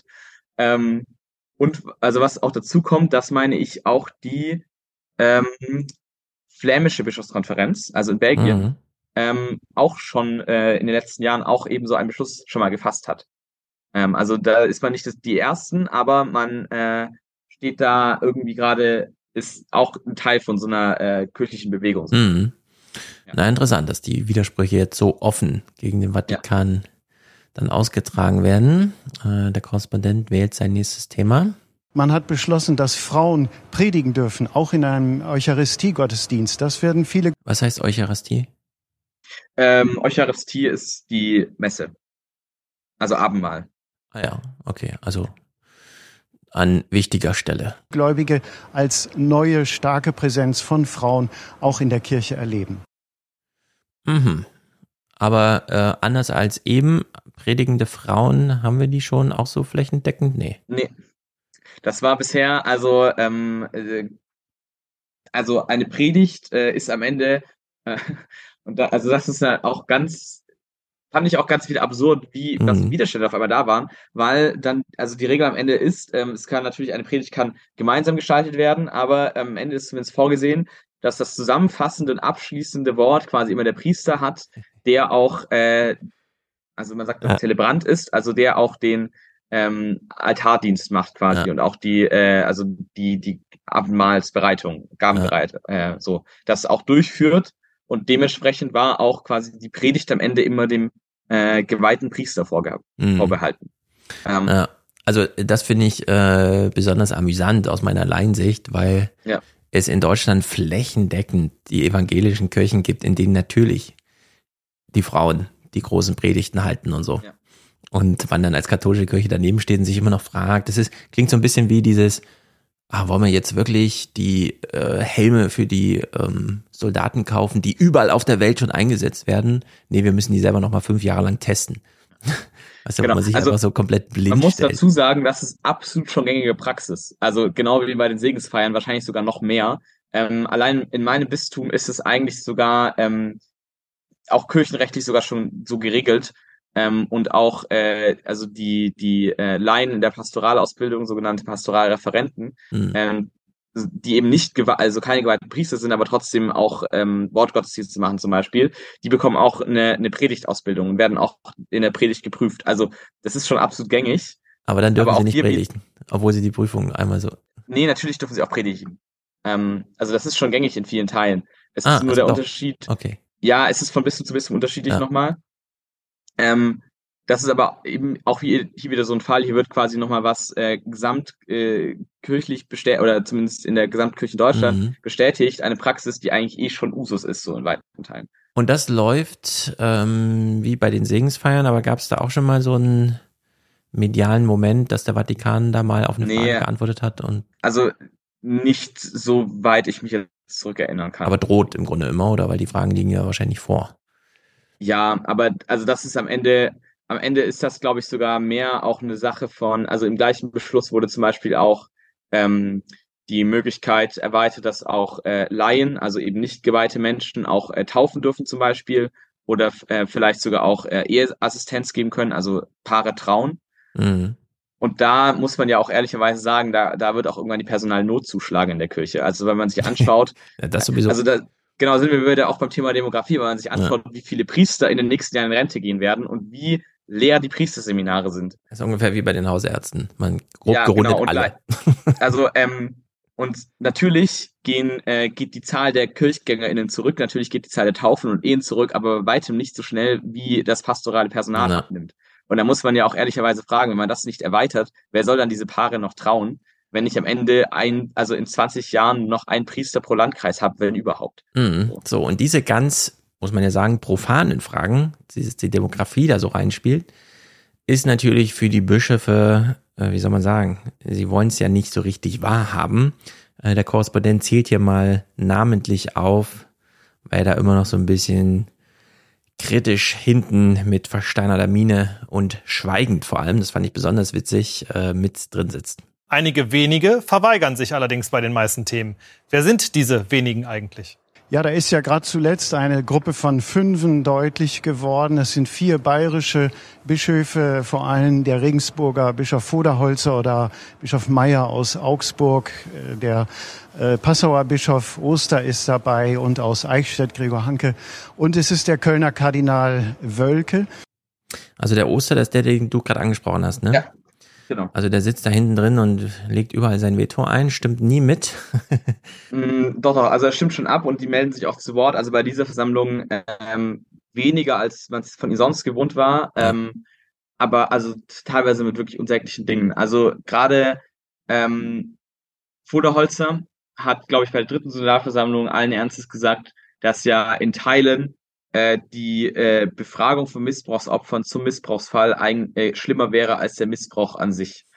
Mhm, okay, ja, das und, ist natürlich. Also, das, das zeigt schon teilweise das Niveau. Aber wie da wird das so aufgenommen? Man sitzt ja wirklich in einem großen Plenum, da sitzen ja sehr viele Leute so direkt daneben und können auch mal so einen Blick äh, rüberwerfen. Also, die haben natürlich auch keinen guten Stand mit den allermeisten. Und auch mit, mit, also, wie, wie Bischöfe untereinander umgehen, das ist, das ist wirklich, oder wie, wie das dann am Ende ist, wenn dann die ganzen ähm, 27 Polizeibischöfe von Deutschland zusammensitzen. Ja.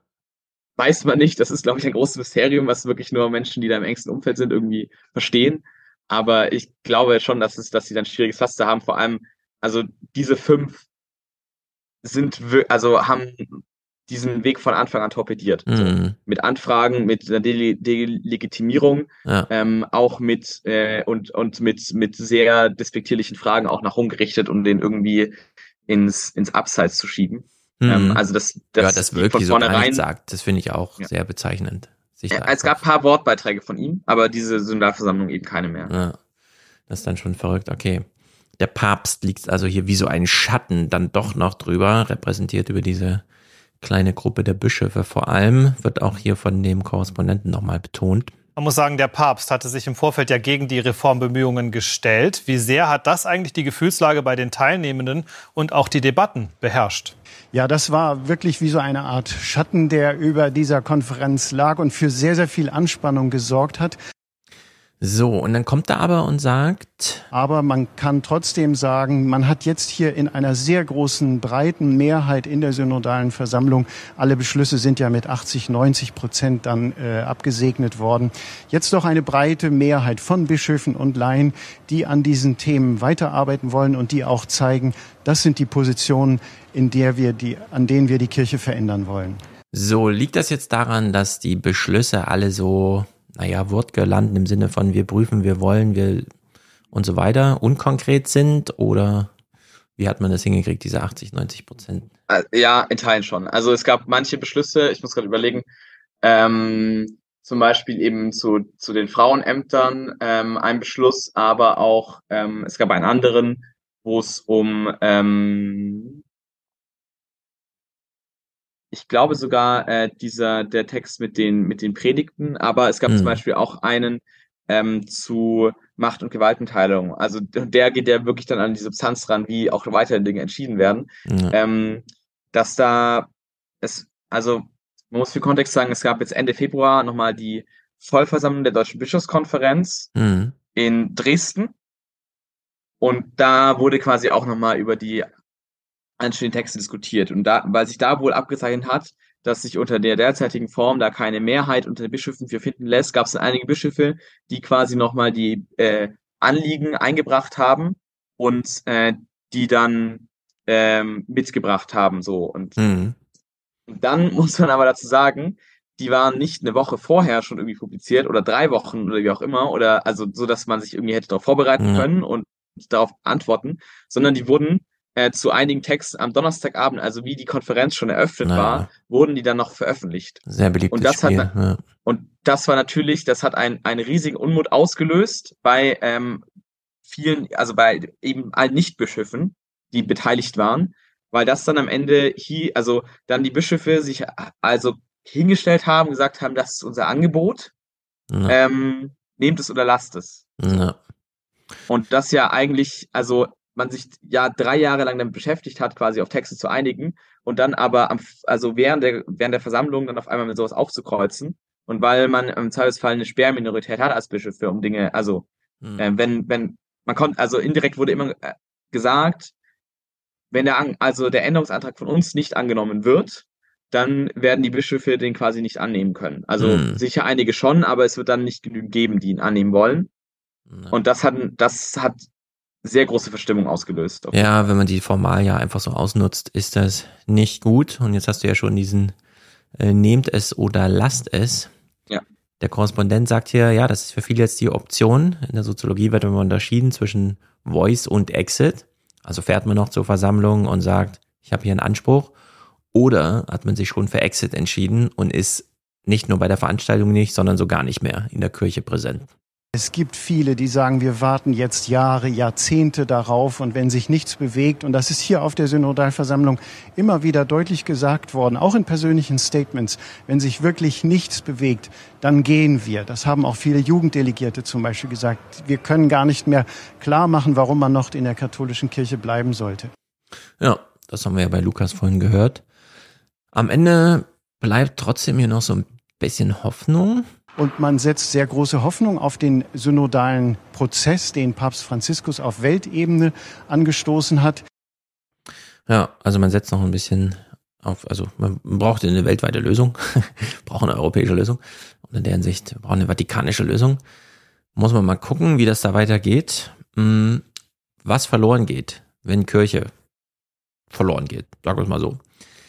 Wurde auch in den Tagesthemen nochmal behandelt. Ähm, hinsichtlich eines Klosters. Man hat ein Kloster besucht mit dieser mittendrin-Redaktion, die da jetzt irgendwie so äh, anlassunabhängig von Nachrichtenlagen nochmal schaut. Und da war jetzt die Woche am 6. März durch Zufall ein Klosterthema. Die dicken Mauern eines Klosters geben dem religiösen Alltag von Nonnen und Mönchen die nötige Ruhe und sie sorgen für Abgeschiedenheit von den Widrigkeiten der tosenden Welt.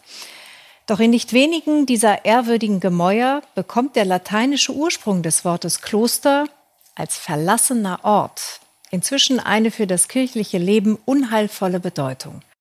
So, und das ist ja ein schönes Beispiel für Voice. Haben wir hier in Frankfurt. Man trifft sich, man redet. Und das hier ist Exit.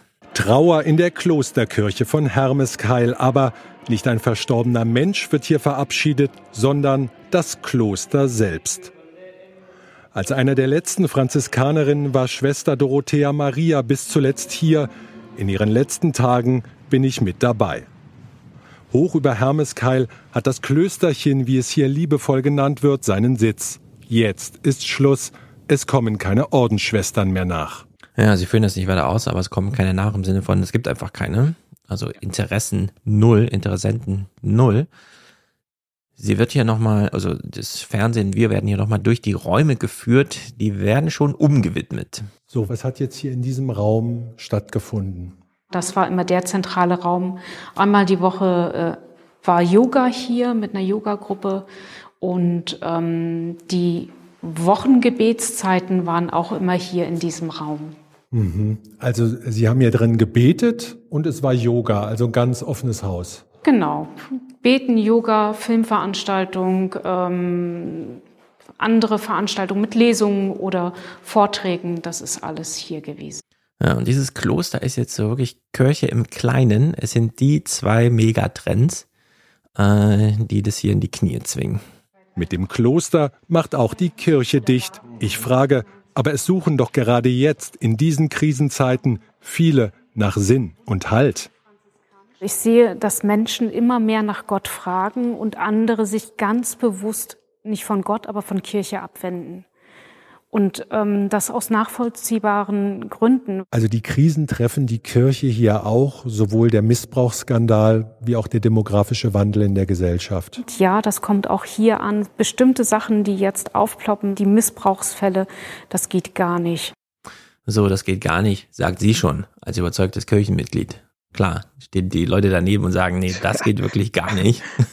Also ich habe auch, also da, da muss man auch sagen, das war ja auch der, die einz, der einzige Text, der eigentlich sogar von den, von den Konservativen angenommen wurde, war ja. nämlich der zur Prävention äh, von ja. Missbrauch. Ähm, also es, man wird da keinen, also es gab jetzt irgendwie in der FAZ so irgendeinen äh, Alterskardinal aus Frankreich oder so, glaube ich, mhm. der da jetzt einen, einen Brief geschrieben hat, ähm, wo er nochmal äh, Umgang mit, mit Missbrauch verteidigt hat, so, aber der wirklich ganz alte Garde war und auch irgendwo im Abseits schon steht, No. Aber sonst wird es, es wird keine, also keine Vertreter geben der Kirche oder irgendwen, der sagt, ja, Missbrauch ist jetzt ja nicht so schlimm. So. Genau, und damit ähm, ist ja nur noch die Frage, wie geht man mit ihm um? Ja. Und wenn man über die Demografie sowieso schon weniger Interessierte hat, die da nachrücken und dann inhaltlich noch reinschlägt, dass die wenigen dann vielleicht auch gar nicht richtig überzeugt sind und gar nicht wollen und gar nicht die Initiative, also dieser initiale Funken gar nicht da ist, der so ein Biograf, also sind ja immer große biografische Entscheidungen, äh, im Kloster zu leben erst recht, aber schon äh, diesen das Theologiestudium und so weiter dazu gehen, dann fehlt's einfach. So und jetzt sehen wir in diesem Kloster und deswegen ist es auch für meine Ausgangsfrage interessant, was ist eigentlich mit so einer Gesellschaft, die dann nicht mehr auf Kirche zurückgreifen kann? Also die einfach diese ganzen liebgewonnenen Institutionen, an die man sich so gewöhnt hat, die so selbstverständlich zur DNA und Betriebssystem der Gesellschaft gehören, wenn es die dann einfach nicht mehr gibt. Hier ist es gar nicht jetzt groß eine Trägerschaft des Klosters, die, das hat jetzt nicht irgendwie das Dorf getragen, so wie früher oder so. Da gab es keine im Sinne von, das ist alles Grund und Boden der Kirche, also das nicht mal. Und trotzdem reißt es eine riesige Lücke. Hier hören wir mal die Rentner, Nachbarn, also einfach die Nachbarschaft, die so ums Kloster herum wohnt. Es gab hier einen festen Stamm von äh, Leuten, die das Kloster auch unterstützt haben, die, wenn Renovierungsarbeiten waren, ehrenamtlich gearbeitet haben. Wenn Klosterfeste waren, da kamen Kuchen aus dem ganzen Hochwald. Viele schöne Erinnerungen, wie da Feste waren, wie da Zelte stehen, wie da Kinder spielen, wie getanzt wird, wie Würstchen äh, verkauft werden. Alles für einen guten Zweck. Und äh, das fällt weg. Ja, jetzt kann man immer daneben stehen und sagen, ja, fällt halt so ein Fest weg. Aber jetzt, wo wir alle so lange leben, wir haben 45 Jahre Arbeit, da kennen wir alle Kennziffern, da wissen wir, worum es geht. Hast du die Ausbildung, hast du das Gehalt und so weiter, dann geht man einfach durch. Danach in diesem Rentenalter habe ich ja auch versucht, im Buch so ein bisschen die softe Seite des Lebens, also Kategorie Leben, äh, Urlaub bis ans Lebensende und sowas. Oder das Versprechen, du musst nie wieder alleine Mittagessen einnehmen, wenn du es nicht willst. Wenn du es in Gemeinschaft einnehmen willst, bieten wir dir eine. Oder eben, ne, es gibt drei Programmpunkte pro Woche und das Kloster macht halt irgendwie, keine Ahnung, so ein, Sommerfest und dann stehen da Zelte und alle Nachbarn kommen zusammen und jeder bringt einen Kuchen oder so. Das fällt dann in diesen Dörfern aus und damit wird aber solchen Menschen im Rentenalter zuweilen alles genommen. Muss man einfach so deutlich sagen. Die leben ja überwiegend einsam, die Familie ist weit weg, sofern es überhaupt Familie gibt. Und dann ist das die einzige Anbindung an Gesellschaft. Man kann einfach zu Fuß hingehen und so. Und dann fällt das da einfach aus. In der Hinsicht reißt das schon große Lücken. Hinzu kommt diese ganzen Trägerschaften, 600.000 Mitarbeiter und so, die man, äh, war auch im Chat nochmal ein Hinweis, ja, die werden nicht von der Kirche bezahlt, aber das wird organisiert über die Kirche. Und darum geht's. Dem Staat fehlt ja nicht an Geld. Also Geld kann man unendlich zahlen, nur jemand muss es organisieren. Jemand muss sozusagen den Telefon Hörer in die Hand nehmen und die, die Leute organisieren. Und das übernimmt die Kirche. Und das ist sehr viel wichtiger noch, als das Geld zur Verfügung stellen. Und in der Hinsicht werden hier immense Lücken gerissen, wenn da einfach ein Pastor und ein Pfarrer und eine Klosterfrau da ausfällt. Also das ist dann nicht einfach nur so, sondern das, das ist dann einfach, da geht's zur Sache. Und das, also es ist ja nicht nur, nicht nur hauptamtliches Personal, sondern es sind auch Ehrenamtliche. So. Merke ich, merke ich selber in meinem Engagement. Genau. Und also, du hast ja für jede Stelle noch so diesen ehrenamtlichen Blumenstrauß drumherum, der dann immer auf Zuruf oder Elternschaften in Kindergärten oder wie auch immer. Der auch, der sogar noch wichtiger wird, weil am Ende das hauptamtliche Personal halt noch mehr, also noch schneller zurückgehen wird als die Ehrenamtlichen und die mhm. Ehrenamtlichen mhm. noch mehr als äh, die Menschen, die gebraucht werden am Ende. Ja. Äh, so in der Peripherie um die Kirche herum, sag ich mal. Genau, also da geht's wirklich zur Sache und da hängt viel dran und so wird es ja. auch im Finale dieses Berichts hier thematisiert. Es ist der letzte Gottesdienst in der Klosterkirche, ein Wanderstock vom Gemeindepfarrer als Abschiedsgeschenk. Wohin der Weg Schwester Dorothea Maria führen wird, unklar. Sie nimmt sich jetzt eine Auszeit, will sich neu orientieren. Es ist viel Trauer, ich bin einfach auch überwältigt. Ja, fast sprachlos. Und ähm, das zeigt auch das, was es hier macht, diese Gemeinschaft zu haben. Alle wollen, dass es irgendwie weitergeht, aber niemand weiß genau, wie. Was aus dem Gebäude wird, ist ebenfalls noch unklar. In Hermeskeil könnte weit mehr verloren gehen als eine Klosterkirche. Ja, also da waren jetzt locker 200 Leute oder so. Also die Leute sind ja da und die wollen da auch hin. Aber es gibt einfach keinen weiteren Termin. Das war jetzt der letzte. Weil da einfach ein Kirchennachwuchs fehlt, um das Kloster weiter zu beleben. Also es ist wirklich schon düster. Das sind so die Aussichten für Deutschland, das nach und nach äh, ja, ist einfach äh, verwüstet, was das angeht.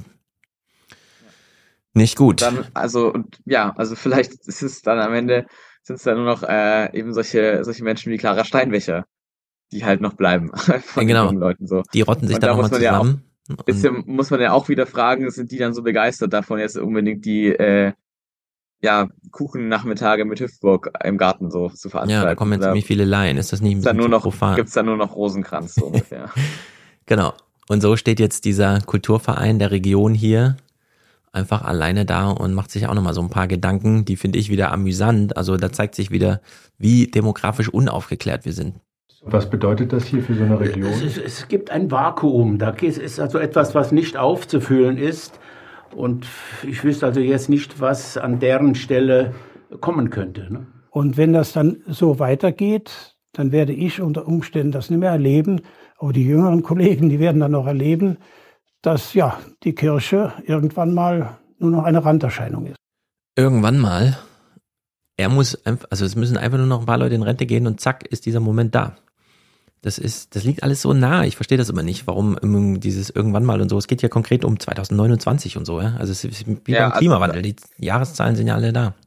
Ja, also äh, das ist natürlich immer schwierig, das genau zu prognostizieren, wie das dann aussehen wird und so. Aber also ähm, das gibt's in, in vielen Bistümern, gibt's das schon in Deutschland, aber also die Reformprozesse laufen eindeutig in der Richtung von, also unabhängig jetzt von inhaltlichen Themen oder wie dann genau manche Sachen sind, aber es wird äh, wie, also es wird nicht mehr in jedem Dorf eine Kirche geben und wenn es die da gibt, dann ähm, also wird das normale Gemeindeleben vor allem von Ehrenamtlichen getragen und die Hauptamtlichen schauen dann ab und zu vorbei so und versuchen ja. das halt irgendwie äh, zu koordinieren aber ähm, es gibt dann eher so ein, ein hauptamtliches Team aus, keine Ahnung, fünf bis acht Leuten pro Landkreis, die dann da die, äh, die Sachen organisieren, aber die halt nicht nur in den Kirchengemeinden sind, sondern die dann auch Dinge wie Krankenhausseelsorge oder sowas mhm. mit übernehmen müssen. Also ja, ich ja. kann sowieso nur, ich meine, die Kirche war über Jahrhunderte äh, ein Publikumsbetrieb. Also klar, die Gemeinde saß irgendwie da, nur waren die jetzt wirklich überzeugt von dem? Also äh, diese Clara hat ja nun wirklich nur die Leute akzeptiert, die so ihren Weg mitgegangen sind. Ja. So, vor nicht allzu langer Zeit, also vor der Reformation und so weiter, war niemand inhaltlich überzeugt. Da hat man den lateinischen Text vorgetragen, den hat keiner verstanden und so weiter. Also da ging es gar nicht um, da spielten die Inhalte, sagen wir mal, gar keine Rolle für das Publikum, das anwesend war. Und eigentlich müsste man dahin wieder zurück dass man ähm, von mir so idiosynkratisch wie man möchte, es darf natürlich nicht so orthodox krass in so eine Zusammenrottungsgeschichte gehen wie bei dieser Clara, ne? dass man dann gar kein Publikum mehr sieht. Aber wenn man es hinkriegt, sich zu organisieren und sei es über was auch immer für Liturgien man dann so durchprügelt, aber dass man halt gezielt Publikum holt. Äh, genau. Dass das in Deutschland noch nicht eingeschlagen wurde, dieser Weg, das verstehe ich nicht. Denn wir haben ja. so viel ältere Menschen, die auf der Suche nach Gemeinschaft sind, denen nur sekundär von Bedeutung ist, was für Gemeinschaft. Die aber, wenn das inhaltliche Angebot dann da ist, Seelsorge, Trost und so weiter, da auch noch in dieser Gemeinschaft zu finden, die das natürlich nicht ablehnen würden. Nur die müssen halt nicht irgendwie missioniert werden oder so, sondern da reicht es ja völlig, das Angebot und die Ansprache zu machen und sich zu freuen, dass sie zuhören. Irgendwie einen Antrieb zu haben, dass sie am Ende aber nochmal abnicken und dass man auch am Armen hört, dass sie wirklich überzeugt sind oder so. Nein, das kann man wirklich wie in der Oper. Ja, ich war gestern wieder mit Wolfgang in der Oper, dreieinhalb Stunden Italienisch. Man versteht kein Wort und findet es trotzdem gut und geht hin und zahlt viel Geld. Ja, und diesen, diesen äh, Bogenschlag, den, also in ihrer eigenen Geschichte, den müsste die Kirche eigentlich wieder machen. wieder ich zu sagen, glaube, ein Angebot für alle Menschen, für alle Menschen und ein paar davon sind vielleicht überzeugte, echte, überzeugte Mitläufer und der Rest ist halt einfach Publikum, diese Publikumsrolle. Ja, ich, also das ist auch Modell und ich glaube, das ist auch in, in vielen Teilen läuft das genau so.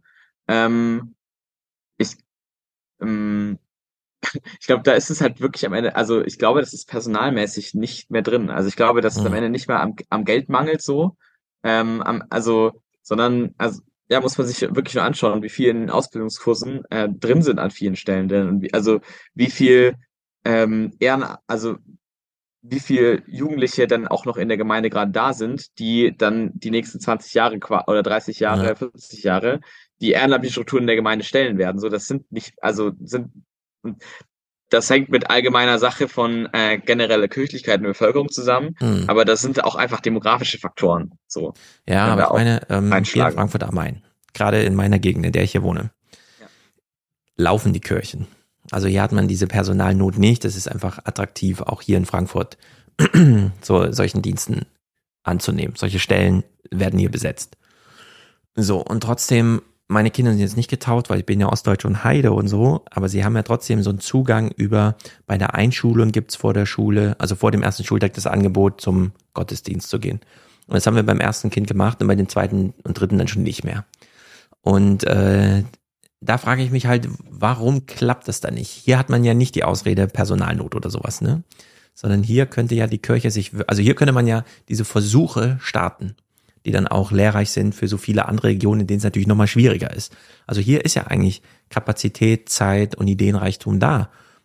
Man muss halt so einen Weg dann beschreiten. Ich, ich glaube, das gibt es an vielen Stellen auch schon. Also ich glaube, es gibt gerade ganz viele eben so innovative Gottesdienstkonzepte oder auch innovative Seelsorge oder ähm, ich sag mal, karitative Konzepte, die jetzt über das rein seelsorgerliche Gespräch hinausgehen mhm. und auch irgendwo darauf zugehen. Äh, das ist dann oft, also gerade diese Angebote, gerade die sozialen Angebote sind dann ja auch eher nicht mehr in den Kirchengemeinden selber organisiert, sondern sind dann gerade an Caritas zum Beispiel oder so ausgegliedert. Ähm, ja, ich glaube, es ist halt, äh, ich glaube, es ist ganz, also das ist halt das eine, das, das demografische. Ich glaube, es ist am Ende auch ein bisschen auch die Herausforderung ähm, von der Identifikation mit, also, also mit Kirche und ähm, auch äh, eine, eine Scheu, die da bei manchen Menschen dann davor ist, äh, wenn dann ein Kader irgendwo da ist. Ja, und ich glaube, ähm, ja. ja, ich, also am Ende, ich werde kein, kein Angebot, also ich werde nicht äh, in einem Dorf, werde ich nicht zu jeder alten Person, die ihr Haus nicht mehr verlassen kann, werde ich nicht persönlich hinfahren können. Mhm. Ähm, so. Ja. Das ist, also ist vielleicht auch der Faktor. Und ähm, ja. Die Lücken sind da, die Probleme sind gestellt. Ja. Lösungen Wir sind auf der Suche, denn diese Abrisse, die jetzt kommen, sind deutlich, vor allem in der Fläche. Um hier am Ende nur noch mal illust zu illustrieren, wie das jetzt genau abläuft.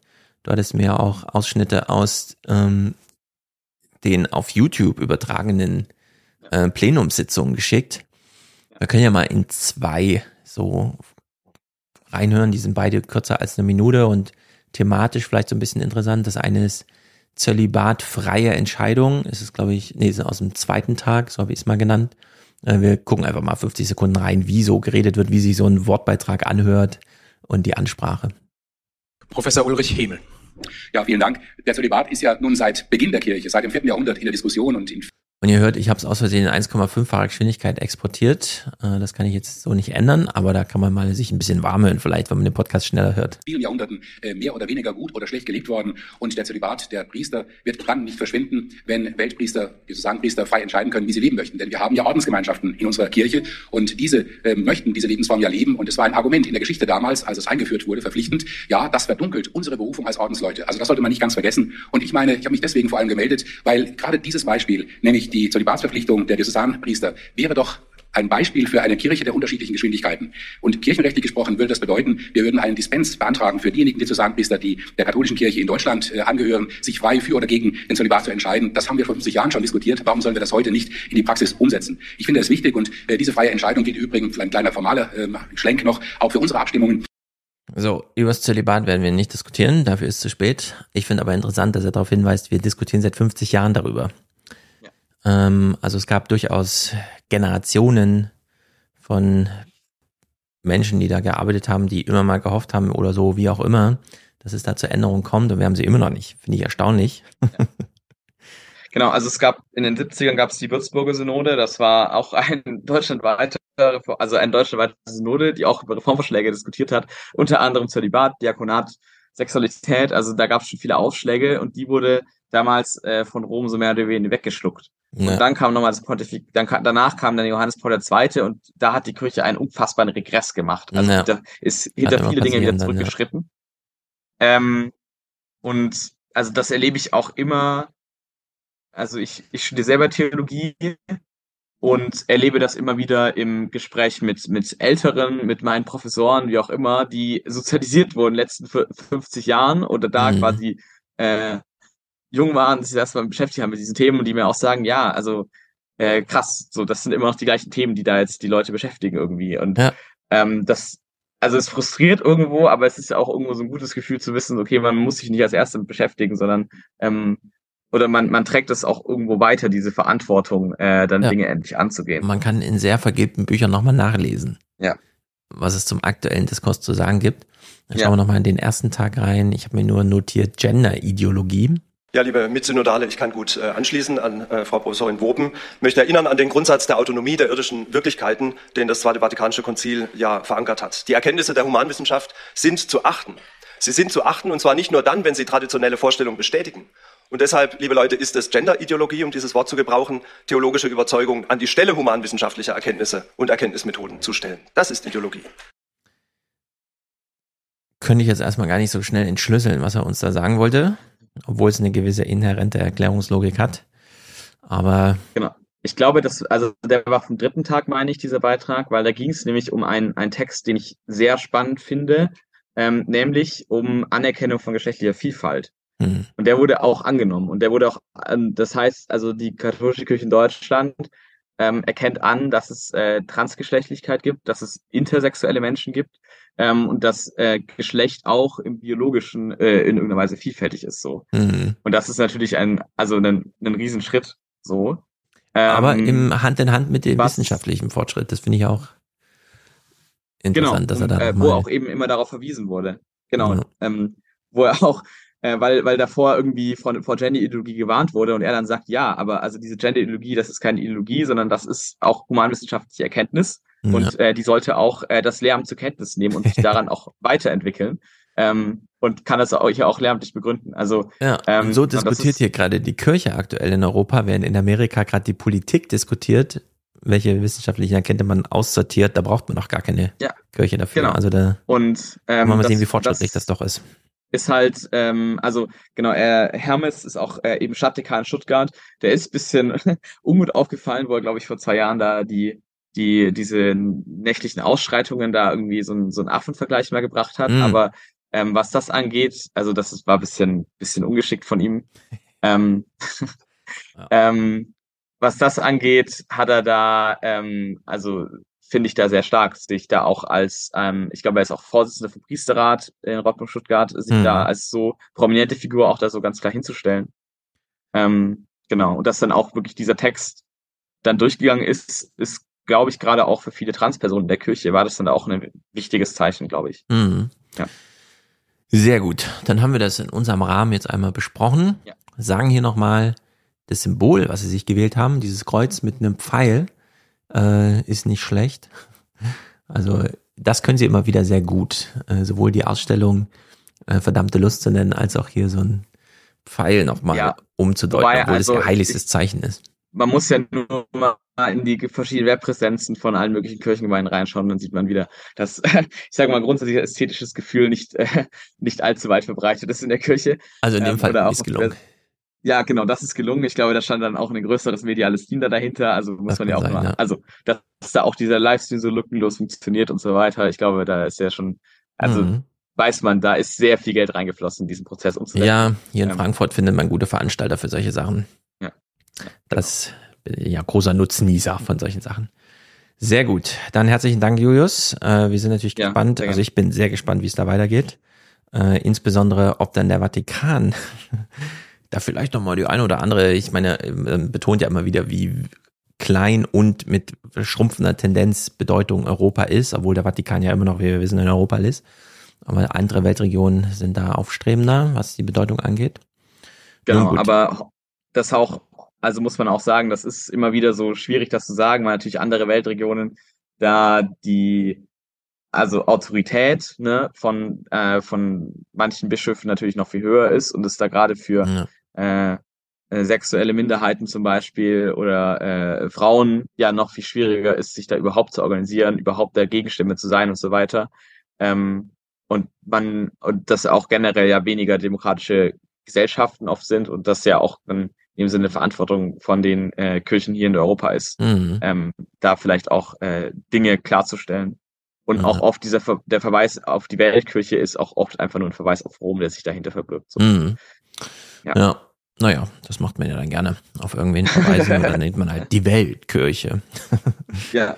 Sehr gut. Dann haben wir das, wie gesagt, in unserem Rahmen besprochen. Finde ich sehr gut.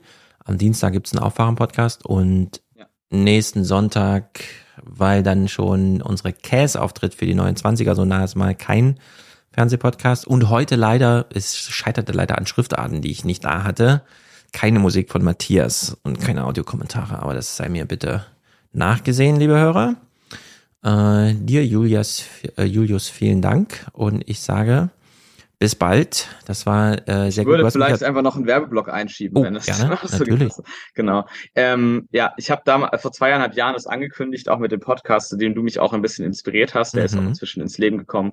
Mhm. Ähm, der ist nicht ganz so regelmäßig wie der Alias Podcast, ähm, aber genau heißt Habemus Feminas und ähm, ja, äh, meine beste Freundin und ich, die auch Theologie studiert, wir schauen uns so immer wieder irgendwie verschiedene katholische Themen an, aber aus so einer bewusst feministischen Perspektive. Mhm. Ähm, genau. Sehr gut. Du hattest ja Ähm, damals haben jetzt aufgerufen nach irgendwem und jetzt hast du direkt Genau, ja. aus dem Freundeskreis rekrutiert. Sehr gut. Naja, beziehungsweise wir sind über den Podcast dann angefreundet. Also Ah, ja. das Ja. bringt dann auch wieder zusammen. so Podcast weniger. verbindet. Genau. Das ist wirklich sehr gut. Sehr gut, das höre ich natürlich besonders gern für die äh, Podcast-Landschaftspflege hier. Verlinken wir, sag nochmal, wie er heißt. Äh, Habimus Feminas? Habemus Femitas. Feminas. Also Feminas, wir haben okay. Frauen. Okay. Nicht Habemus Papam. Ja, sehr gut. Das ist natürlich auch ein cleverer Spruch, der entsprechend aufgeladen ist. Okay, ist verlinkt. Da kann ja dann jeder nächste Woche einfach, anstatt hier Fernsehpodcast, da Naja, wenn wir wieder eine Folge raushauen, aber ja, genau. Man wir kann haben schon ins Archiv einige, reinhören. Man kann immer ins Archiv, genau. Eben, ihr seid ja ein bisschen zeitloser als hier, wo man immer die letzte Nachrichtenwoche schaut. Sehr gut. Also jetzt, wie gesagt, äh, keine Musik. Tut mir sehr leid. Aber am Dienstag gibt's eine Musikpremiere. Matthias hat ja neue Musik gemacht, die auch schon eine Weile fertig ist. Und wir haben sie extra für den Aufwachen-Podcast aufgehoben. Also seid gespannt und hört dann im Aufwachen-Podcast besonders intensiv Matthias Musik. Sehr gut. Gut, also Grüße an dich, Julius, und bis bald alle zusammen. Ciao, ciao. Tschüss.